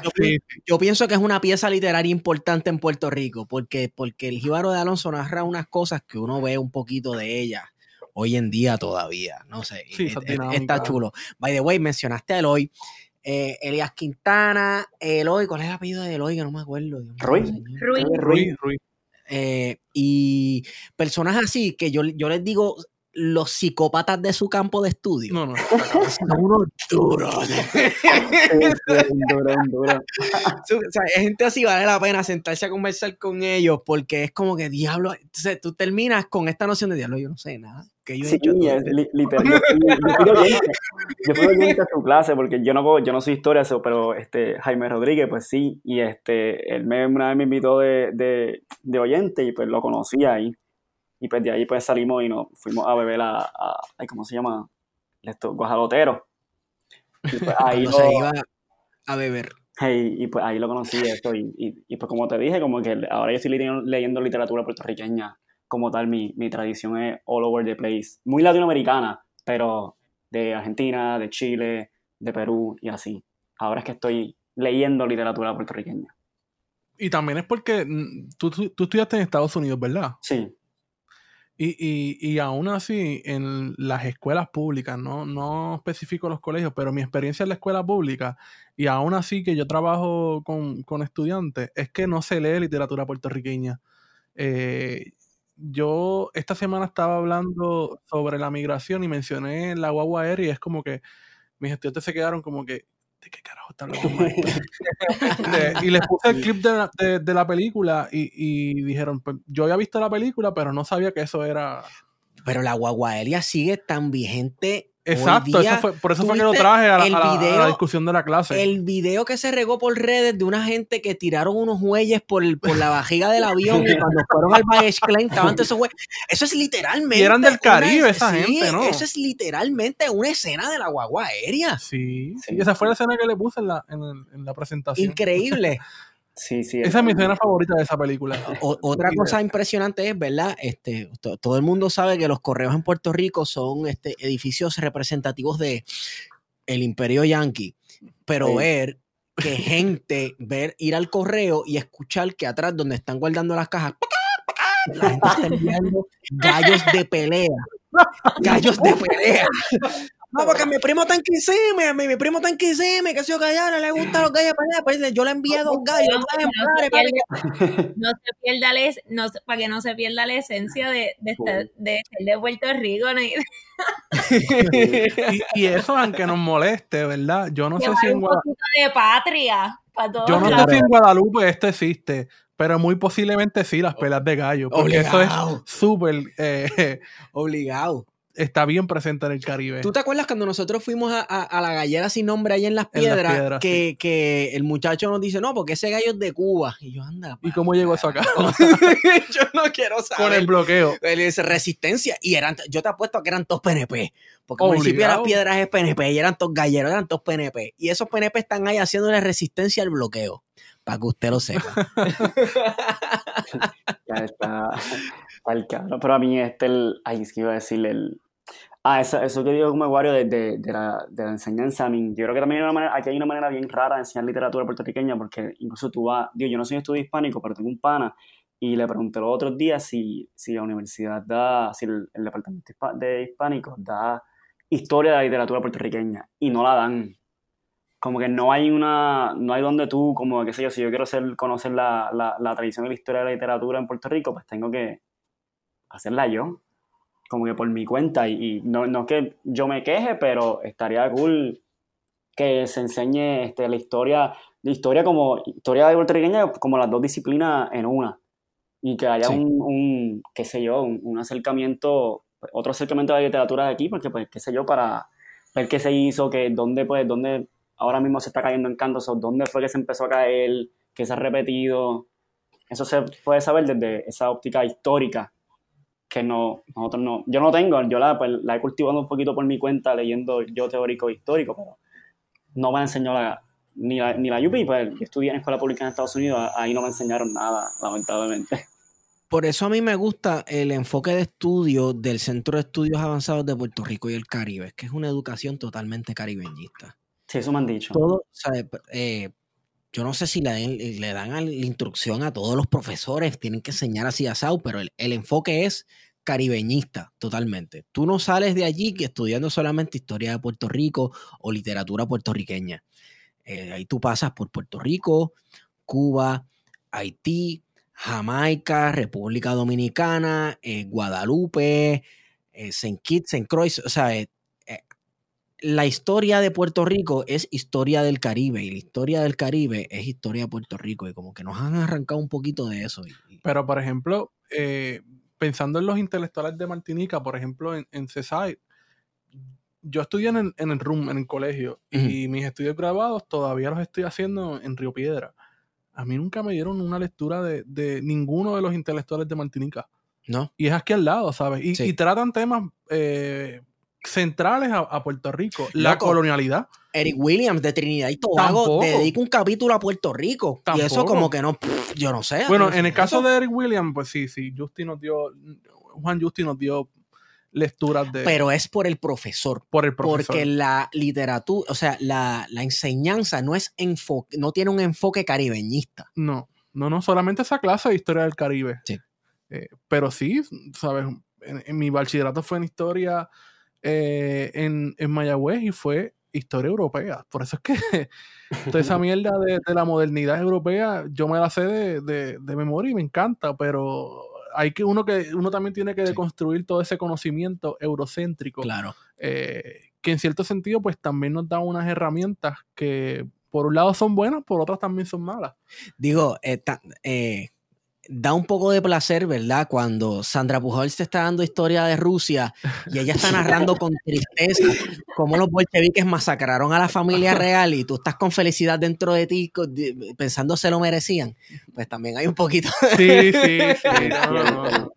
Eh, en comparada, en, por lo menos en literatura comparada, es igual como que tu, toda literatura y toda teoría que se enseña es pues, occidental, este, el- como mismo dice Lucas, como de que nos salva de la civilización occidental, no nos salva a nadie.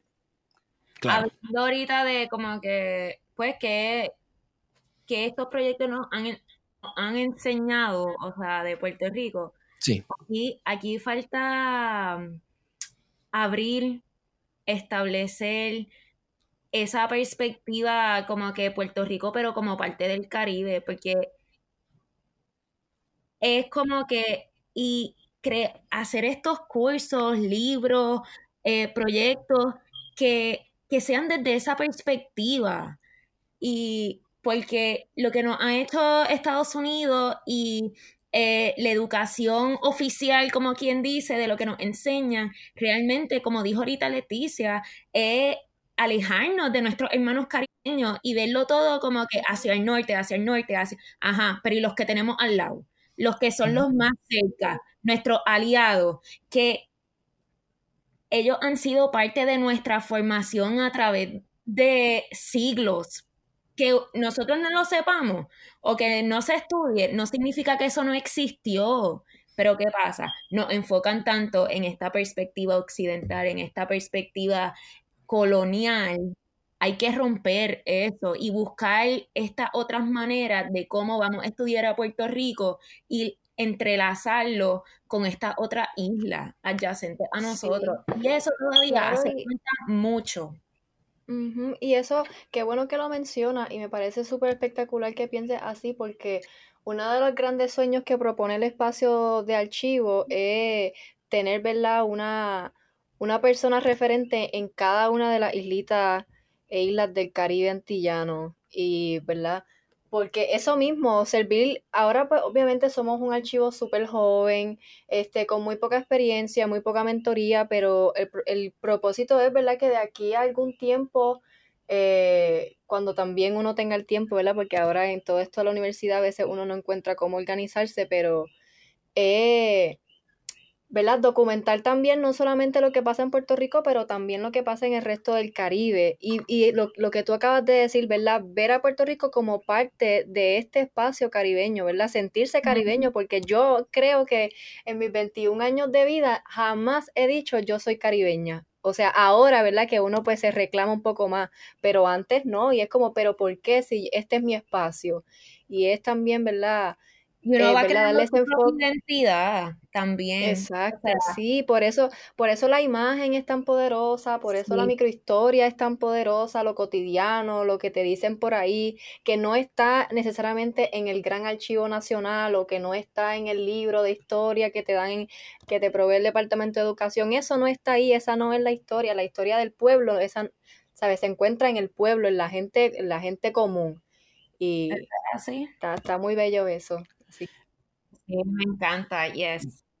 Bueno, pues para que vayan este, haciendo contacto con otras páginas del Caribe, les voy a recomendar que sigan una página que se llama Imágenes de nuestra historia, que es una página dominicana en Instagram. Entonces, ellos es lo mismo, preservar la memoria histórica de la República Dominicana. Y funciona eh, más o menos como Archivos del Caribe, que es este, las personas sometiendo fotos, incluso fotos familiares.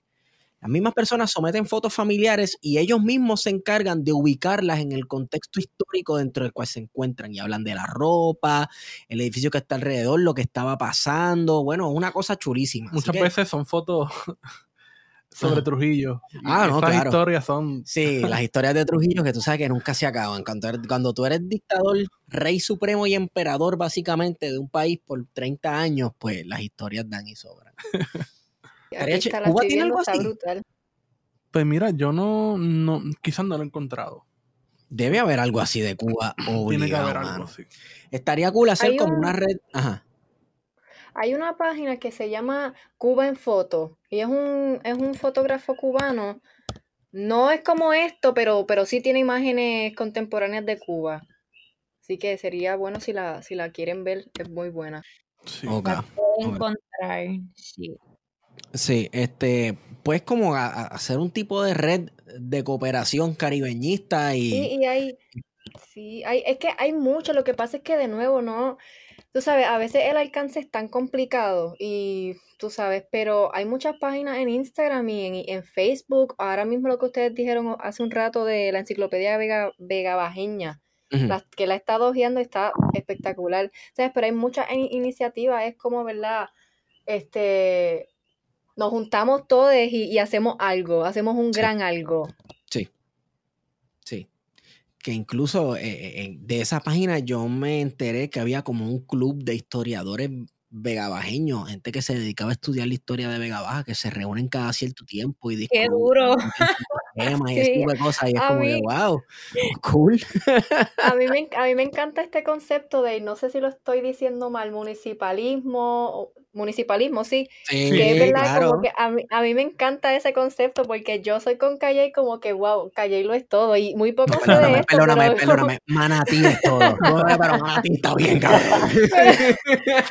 no, pero tú, tú me entiendes Bueno, que, que es, es bien Bayamón es todo, porque hello. Bayamón, de todo, es verdad. No, pero ustedes me entienden como no es, no Sí. es, tú me entiendes, ponerse sobre, sobre otro pueblo, pero que es bien bonito, ¿verdad? Cuando uno siente ese arraigo con su, con su pueblo, eso te permite, ¿verdad? Luego sentirlo con tu país y luego sentirlo con Claro. tu región. Tú me entiendes, estar bien in touch de dónde tú estás para, como un ejemplo, yo vivo en la primera urbanización construida en calle, pues para mí eso es como que, ah, yo vivo en la primera urbanización, ¿me entiendes? Como algo, algo bien cool.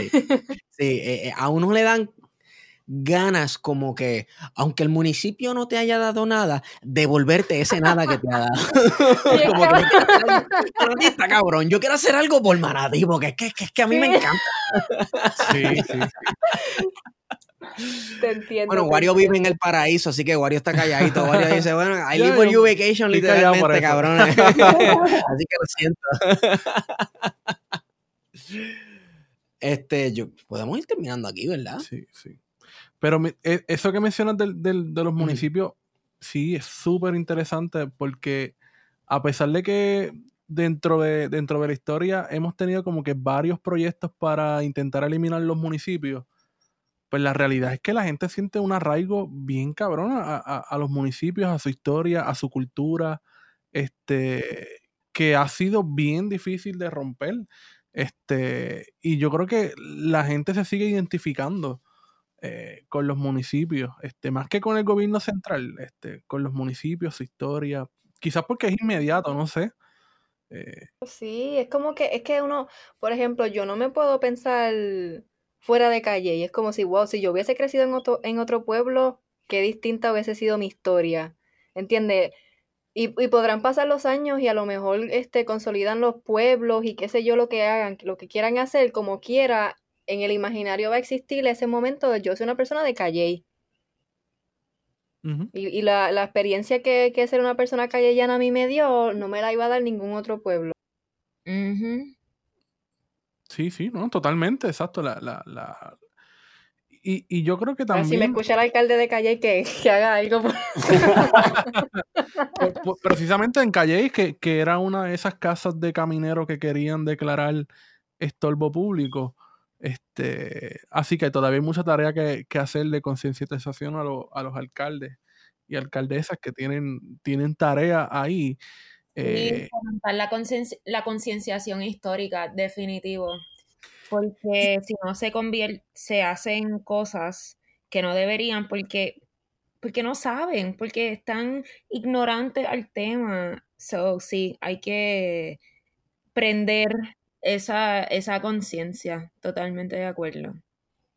Sí, no, no. eh, y, y yo creo que también que, que los alcaldes pierden de perspectiva de que estos temas, eh, la documentación de, de lugares y espacios que, que tienen una importancia histórica, eh, para mucha gente es una forma de hacer turismo. Entonces hablamos a veces, quizás me estoy tirando algo súper neoliberal, pero que esto es una forma eh, de turismo que, que puede generar, ¿verdad? Un, un, este, desarrollo económico eh, en torno a esto. Y, y pienso, por ejemplo, en el proyecto de Isla Caribe en Ponce, eh, que han empezado dando recorridos históricos eh, por el centro urbano de Ponce y eventualmente han ido expandiendo, ¿verdad?, a otras áreas de- del sur de Puerto Rico y valorando sobre todo este, lo que son los espacios, las estructuras históricas eh, desde la historia.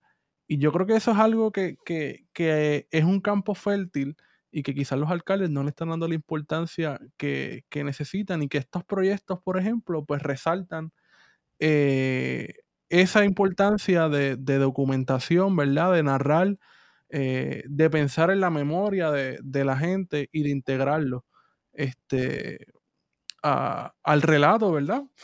Así que en ese sentido yo creo que también eh, parte de esa tarea de ustedes ha sido eso, que la gente se pueda identificar eh, con el trabajo que ustedes están haciendo. Eh, pensaba un poco, eh, los otros días Yanisa estuvo en Ponce, en un lugar que me gustaría ir después, eh, que había visto una foto del acueducto hace mucho tiempo, pero yo no sabía que existía un acueducto eh, de esas magnitudes en Puerto Rico. El, el acueducto, el, el Alfonso XI, una cosa así. Alfonso XI, 12. XII. Alfonso XII. eh, ¿cómo, ¿cómo diablos es que el municipio de Ponce no le, no le ha sacado provecho de venderla? Ujú. Eh, o el mismo centro urbano de Ponce, que ahora mismo está bien jodido después de los temblores. Eh, antes del- de los temblores, eh, bien poco se le ha sacado el provecho, ¿verdad? De todas esas edificaciones que hay allí, ¿verdad? De- del patrimonio histórico edificado, de ponerlo en su contexto, ¿verdad? Con la industria azucarera. Eh, y lo mismo pasa con otros centros urbanos como, como Guayama. Yo creo que los, los dos centros urbanos, no sé si han tenido la oportunidad de ir, más Sí, espectaculares de Puerto Rico son Guayama y Ponce. Tengo Eh, Yo no sé, pero San, de Germán, Guayama es también, es hermoso, pero San Germán, Bayamón. San Germán, San Germán está bien lindo, ¿no? Bayamón, no, tú sabes que está No sé si yo escuché Bayamón, pero no, No, sé. El- No, espérate, el de Bayamón está bonito, ok. Vayamos, a ese he ido, a ese yo he ido. Está cute. Sí. Bueno, la, la iglesia que está en la plaza ahí en Bayamón, lo que tiene interesante es que tiene una reja que es como estilo art deco. No, la iglesia es art deco como tal, porque yo sé que la reja así, como que el, el- el- el muro que tiene.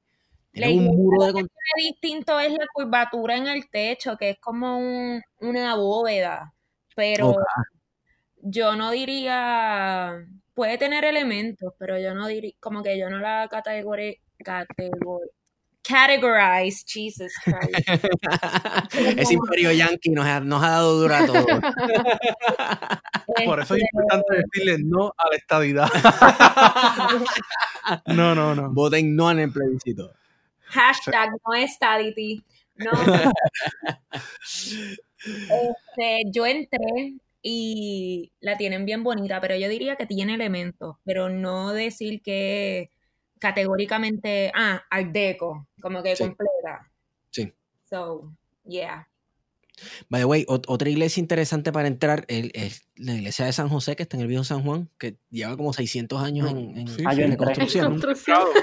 Yo, yo entré, sí, yo entré porque los trabajadores estaban de almuerzo y pues, pues, pues yo me metí así como que, "Eh, ¿qué es la que? Ah, ok, ok, pues cool. Y la puedes ver por dentro, está chulísima por dentro. y Tiene unos frescos antiguos ahí este, que están Sí. tratando de preservar, no sé qué van a hacer, si restaurarlos o lo que sea.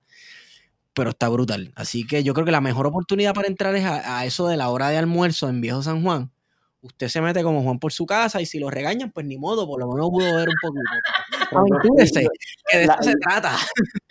ellos la abrieron un- ellos la abrieron una vez porque yo fui cuando estaba abierta I mean, bueno había Ajá. gente adentro ¿no? yo no era el único yo entré porque yo vi que estaba abierta y como que estaba con un pana le dije bueno podemos entrar porque hay, al parecer la gente está entrando y me encontré un profe a, a Eugenio Baliu so, al Ajá. parecer estaba abierta ese día y pues pude entrar y, y ver ver qué había adentro Mira, yo estoy loca, loca de, de verla. Y cuando única la he visto así con las puertas abiertas ha sido las veces que voy a ver el amanecer en el viejo San Juan, que de momento paso, tienen las puertas abiertas y es como que un peekaboo, porque Sí, están todos trabajando y no, no voy a entrar ahí. Ah, Mira, pues me da la gana de entrar, ¿entiendes?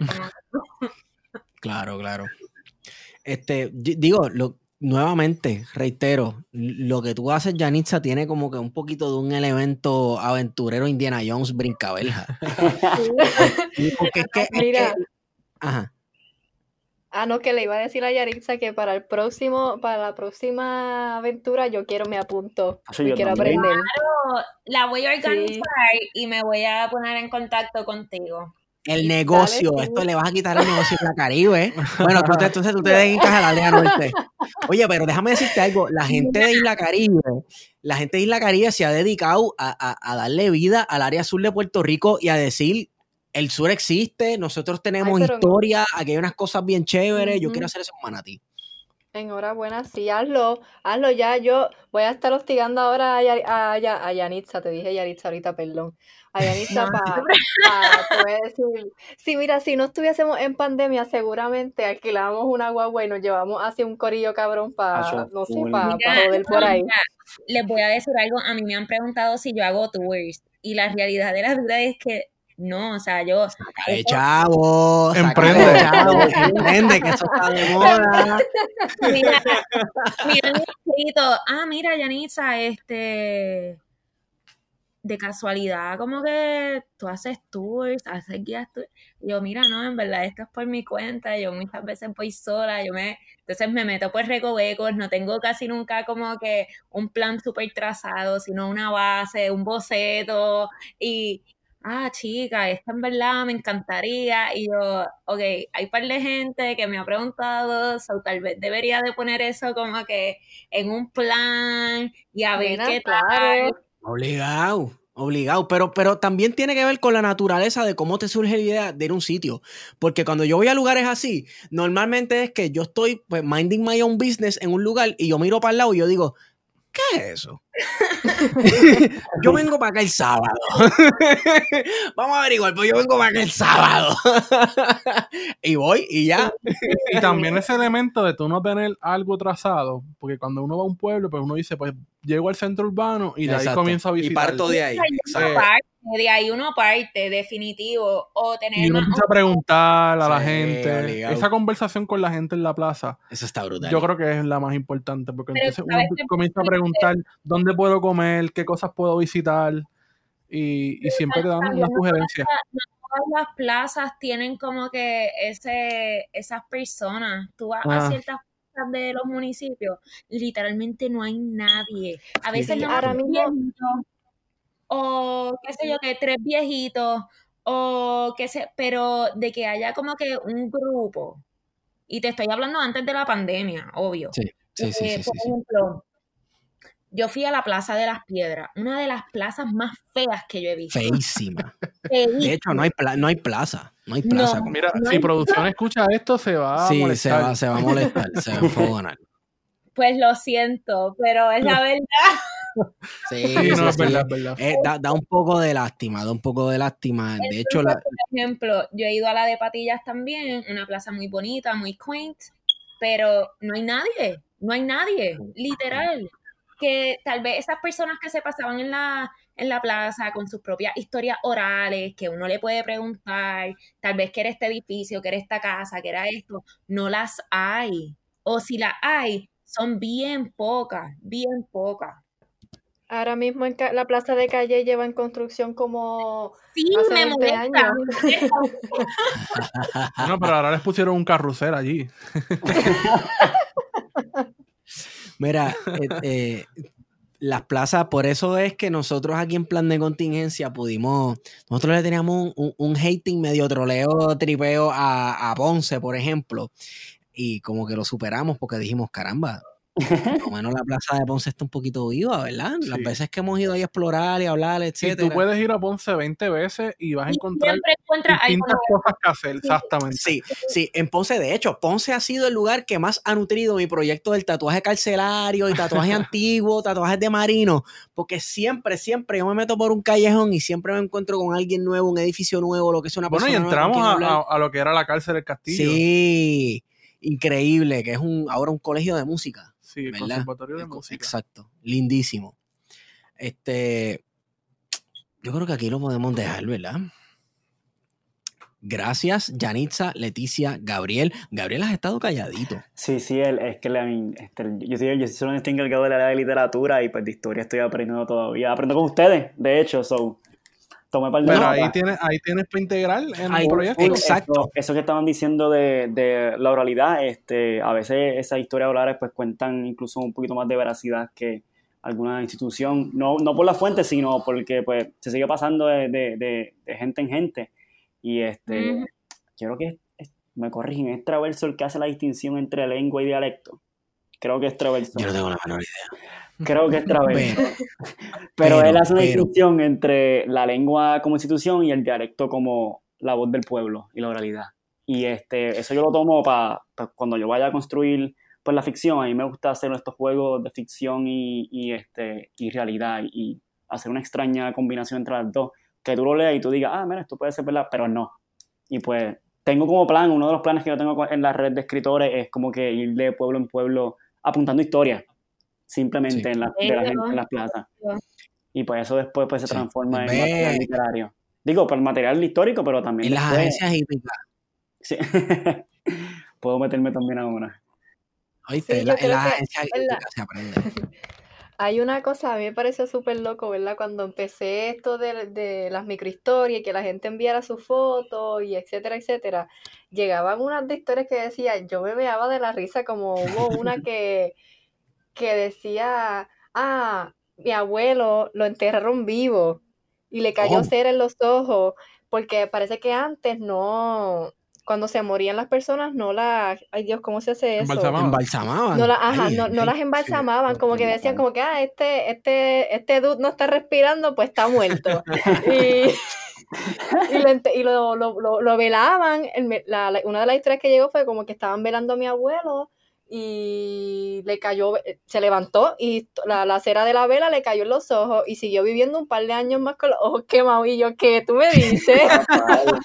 Wow. Y cuando- ¡Ea, Y cuando, y rayos! cuando- sí, y cuando a mí me empezaron a llegar ese tipo de historias, o las que mi abuela me decía que una vez, cuando enterraron a su esposo, cuando lo velaron en su casa, que el, el, el piso sucumbió porque de tanta gente que había en una casa tan pequeña, o sea, yo digo, wow, esta historia, se necesita gente que escriba sobre esto. Oye, Sí, como que están bien cool y ahí fue donde yo dije como que, wow, aquí hay mucho potencial literario. Yo no sé escribir, tú sabes, así literariamente eso. Vamos a decirle a un corillo que coja esta historia y haga algo con ella. Y ahí fue que llegó Gabriel. por, por casualidad, ¿alguno de ustedes llegó a ir a un funeral en una casa? Ay, no. No. Yo, yo sí. Yo sí. Yo sí. Yo sí. yo sí. Que, Este, que- que y el muerto dormía en el, la mu- casa. el muerto en la casa. Se queda en la casa. Sí, señor. Ay, yo me muero. Yo llegué a ir a un, a un funeral así. Sí, yo Este, sé. Eso está. Yo iba a. Yo no a sé si eso se hace todavía. ¿verdad? Pero Eh, Ah, Rosario, tiempo, Rosario es sí, una a cosa Sí, Rosario. Eso sí yo he ido, pero. Ah, yo he ido a Rosario, pero de, de como que, que el muerto esté literalmente en la casa, no. Y yo doy gracias que no se me ha muerto mucha gente en mi vida, o tampoco es que me paso de funeral en funeral. Pero Yo he visto de todo de funerales. es que eh, una de esas tradiciones, yo, yo, yo digo que esto es una tradición pero los adultos mayores les encanta estar en funerales. Oh, sí. Este, Ay, sí. Comparten y la pasan cabrón. sí, Y la pasan todo, todo mocoso y llorando. Y riéndose. bendiga, Y después hacen cuatro chistes, embojachan y qué sé yo qué. Le dan porque siempre, por lo menos en Cabo Rojo, hay una funeraria que está cerca, la Montalvo, al lado de una barra. Y es como que tú estás muerto ahí, vamos a darnos la medalla ahí al lado. En Bayamón hay una igual, en Bayamón hay una igual. Sí, Que al lado mira, está la. Ay, no funeraria Rencio y al lado hay un beer liquor. Sí, eso Bayamón. mismo, eso mismo. Por ahí, por ahí hay mi abuela. Mira, en- Por ahí hay mi abuela. En la isla de Guadalupe, cuando este, estaban contándome por allá, que de hecho sea de paso, allá es súper común la práctica de brujería y todas esas cosas, cuando yo fui vi hasta un este, una caja de muertos con 20 cosas adentro en la carretera. O sea, eso es bien común y eso significa no sé qué. Pero allá cuando se muere alguien y hacen esta ceremonia de, de velatorio y todas estas cuestiones, allá no se vale llorar para nada. Eso es todo el mundo se emborracha, todo el mundo ve este, familiares que no veían hace años y no se permite llorar. O sea, yo me quedé, o sea, se muere alguien y nadie llora y ellos, no, ¿para qué? Si, si va para el cielo, qué sé yo. Eso es como, Y me como bien que- irlandés, que se bebe Ajá. hasta, hasta más no poder. Sí, así mismo, y me pareció bien curioso eso. Sí, no, no, porque eh, en Puerto Rico como que hay una te- teatralidad, ¿no? Teatralidad, mira cuán teatral que, que le, compa Luisa, Luis Javier Cintrón, este Con los muertos parados. Con los muertos parados. Yo fui a un funeral, lo más guau así teatral que yo he visto es que yo fui a un funeral que al, al señor lo enterraron con su gallo de pelea, con su gallo preferido, porque era gallero. y entonces estaba estaba la caja del muerto y el gallo, así, pum, en la parte de atrás de, de la caja, así con las flores y esas cosas, con la corona, bien brutal. Yo fui a uno que, que lo enterraron con la Curse Light. Como que tenía Wow. como tres, Yo tres y, yo lo vi y yo me acuerdo, me acuerdo, fue pequeño, pero le dije a mi padre y yo, ¿por qué? Como que me pregunté por qué. Y ah, él bebía mucha Curse Light y yo, ok, pero está muerto, como que no lo va a beber. Pues es que, qué sé yo, la gente va como que a, a recordar la vida de esa otra persona, sí. no, no como que la muerte. Y entonces de momento la cosa se sale de control porque todo el mundo se pone, a- si se van para el lado a beber, siempre hay alguien que ya llega bien loco. Bueno, qué sé yo, una cosa bien interesante. Sí, sí. Bueno, vamos a cerrar. Quiero agradecer a todos y todas por estar con nosotros y antes de cerrar, ¿verdad? Quiero decir que esta nota al calce es traída a ustedes por libros787.com donde puedes conseguir los libros más cool de literatura puertorriqueña eh, y latinoamericana, ¿verdad? Ya tienen un par de libros Sí, así que no son de. Puerto Rico Sí, están específicamente. trayendo, están trayendo poco a poco.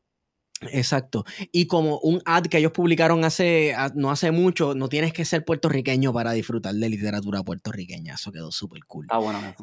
Sí, vayan a libro787.com, compren, compren como 5 mil pesos en libro y utilicen el código plan de contingencia para obtener shipping gratis a Puerto Rico y los Estados Unidos. Ya saben. Este, Yanitza, ¿dónde conseguimos tu proyecto? Pues en Instagram, historia a través del lente. Y pues en Twitter, que pongo par de cosas también, sol de Y. Y si alguien tiene, este, qué sé yo, alguna foto, alguna ruina, algún edificio que no ha visto en la página de Yanitza en Historia a través del lente, pues se lo envían y mira, tírate para allá. Sí. ¿Cómo? Que commissions are welcome. Eh. Como que si, o si quieren algo en específico que, que busque o tienen alguna duda en confianza, pues un mensaje y en lo que yo pueda ayudar, pues ayudo. También si estás en Facebook, ¿verdad? Pues me educo. ¿Qué? También estás en Facebook. Sí. Historia a través del lente también. Sí. Súper cool. Gracias, Yanitza. Leticia y Gabriel, ¿dónde conseguimos el proyecto de ustedes? ¿Qué, redes, qué páginas, qué puede hacer la gente para comunicarse con ustedes, someter material, historias, etcétera? Pues nos pueden conseguir, este, lo más que utilizamos es Instagram, eh, Archivos del Caribe, o asimismo este, social media, pues pueden buscarnos en Facebook, Twitter, LinkedIn, LinkedIn, sorry. Pero lo más que usamos es Instagram y también nuestra webpage que salió hace dos semanitas, eh, archivosdelcaribe.org, y ahí está nuestro email, y nos pueden escribir por ahí, todo también es bien Chévere. Guario, ¿y a ti yo te- dónde yo te consigo? Eh, Gabriel, ¿dónde te conseguimos?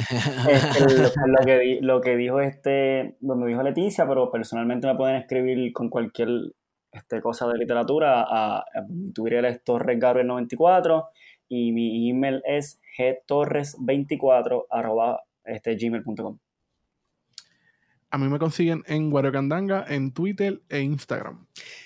Y a mí me consiguen en Estigón por Twitter. Gracias, Yanitza, Leticia, Gabriel, por ese trabajo de conservación y de producción de material histórico, historiográfico puertorriqueño. De verdad, gracias. Y yo creo que con esa hemos ido con ustedes. Plan de contingencia. En Peñuel hizo pilates, Pogará Poncio Pilato, en la pelota pileta donde él se lavó las manos. Si pulula por tu área, ten cuidado porque es piloto. Se empelota que el poluto, impecable, mal hermano. Si sin mola no habrá luto, no. Pero el bruto no lo entiende y se pone aún más bruto. Se fue a la bodega en Méndez, escuchando escorbuto. Y cuando vio al bartender, pide un shot de Jagger verde. Vi una mesa y de repente, entre manchego y prochuto, estaba aquel hijo de puta que le puso un se vende a la casa de su nena, la casa de su nene. Fue para allá y se hizo el astuto yo. Y le dijo, ya señor, venga afuera un minuto. Y en pleno arte del hurto, cantaba un corito mutuo. No sabes quién soy yo. Yo no sé ni quién soy. Voy pensando en el ayer cuando mi mañana es hoy.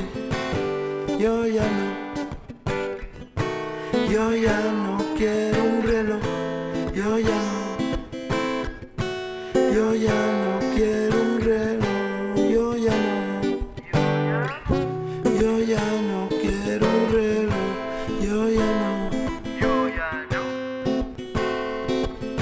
Se fueron para afuera con ese sol de las cinco. Agarró un poco de ahínco y sacó un puñal que hinca. Y pensando en él nunca, le sacó sangre en la nuca. Con la mente bien trinca, le jodió toda la barriga. Con la figa rescató la finca, yo.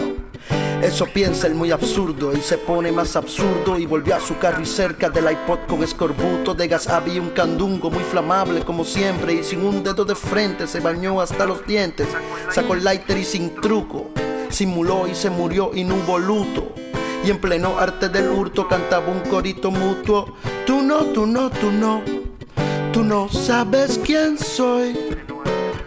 Yo ni sé quién yo soy. Voy pensando en el ayer cuando mi mañana es hoy. Mi mañana es hoy. Yo ya no. Yo ya no quiero un reloj. Yo ya no. Yo ya no quiero un reloj. Ya no. Yo ya no quiero un reloj. Yo ya no. Yo ya no quiero un reloj. Yo ya no. Venme, puñeta. Yo ya no. medianoche, quiero papá. un reloj. Yo Es ya tarde. no. Nosotros Yo ya no quiero un reloj. todo. Pero estas horas no se puede. El pueblo de Puerto Rico merece escucharnos. Merece un posicionamiento crítico de esta administración. Y nosotros se lo vamos a dar, pero estamos fuera de horario. Así que te adelanto. No jodas más o te jodo. Nosotros sí vamos a trabajar una estatua de un puñal pero ya, eso en su momento, eh, vamos a dar un mensajito. eh. En pleno arte del hurto cantaba un corito mutuo. Tú no, tú no, tú no. ¿Sabes quién yo soy? Yo ni sé quién soy yo. Yo ni sé quién soy yo. Voy pensando en el ayer cuando mi mañana es hoy. Mi mañana es hoy. Yo ya no. Yo ya no quiero un reloj. Yo ya no. Yo ya no quiero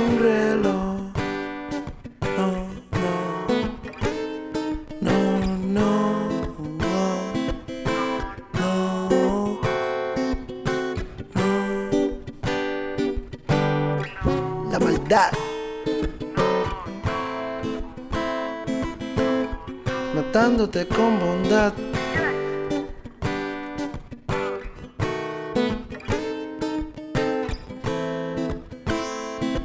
Sismoló y se murió y no hubo luto.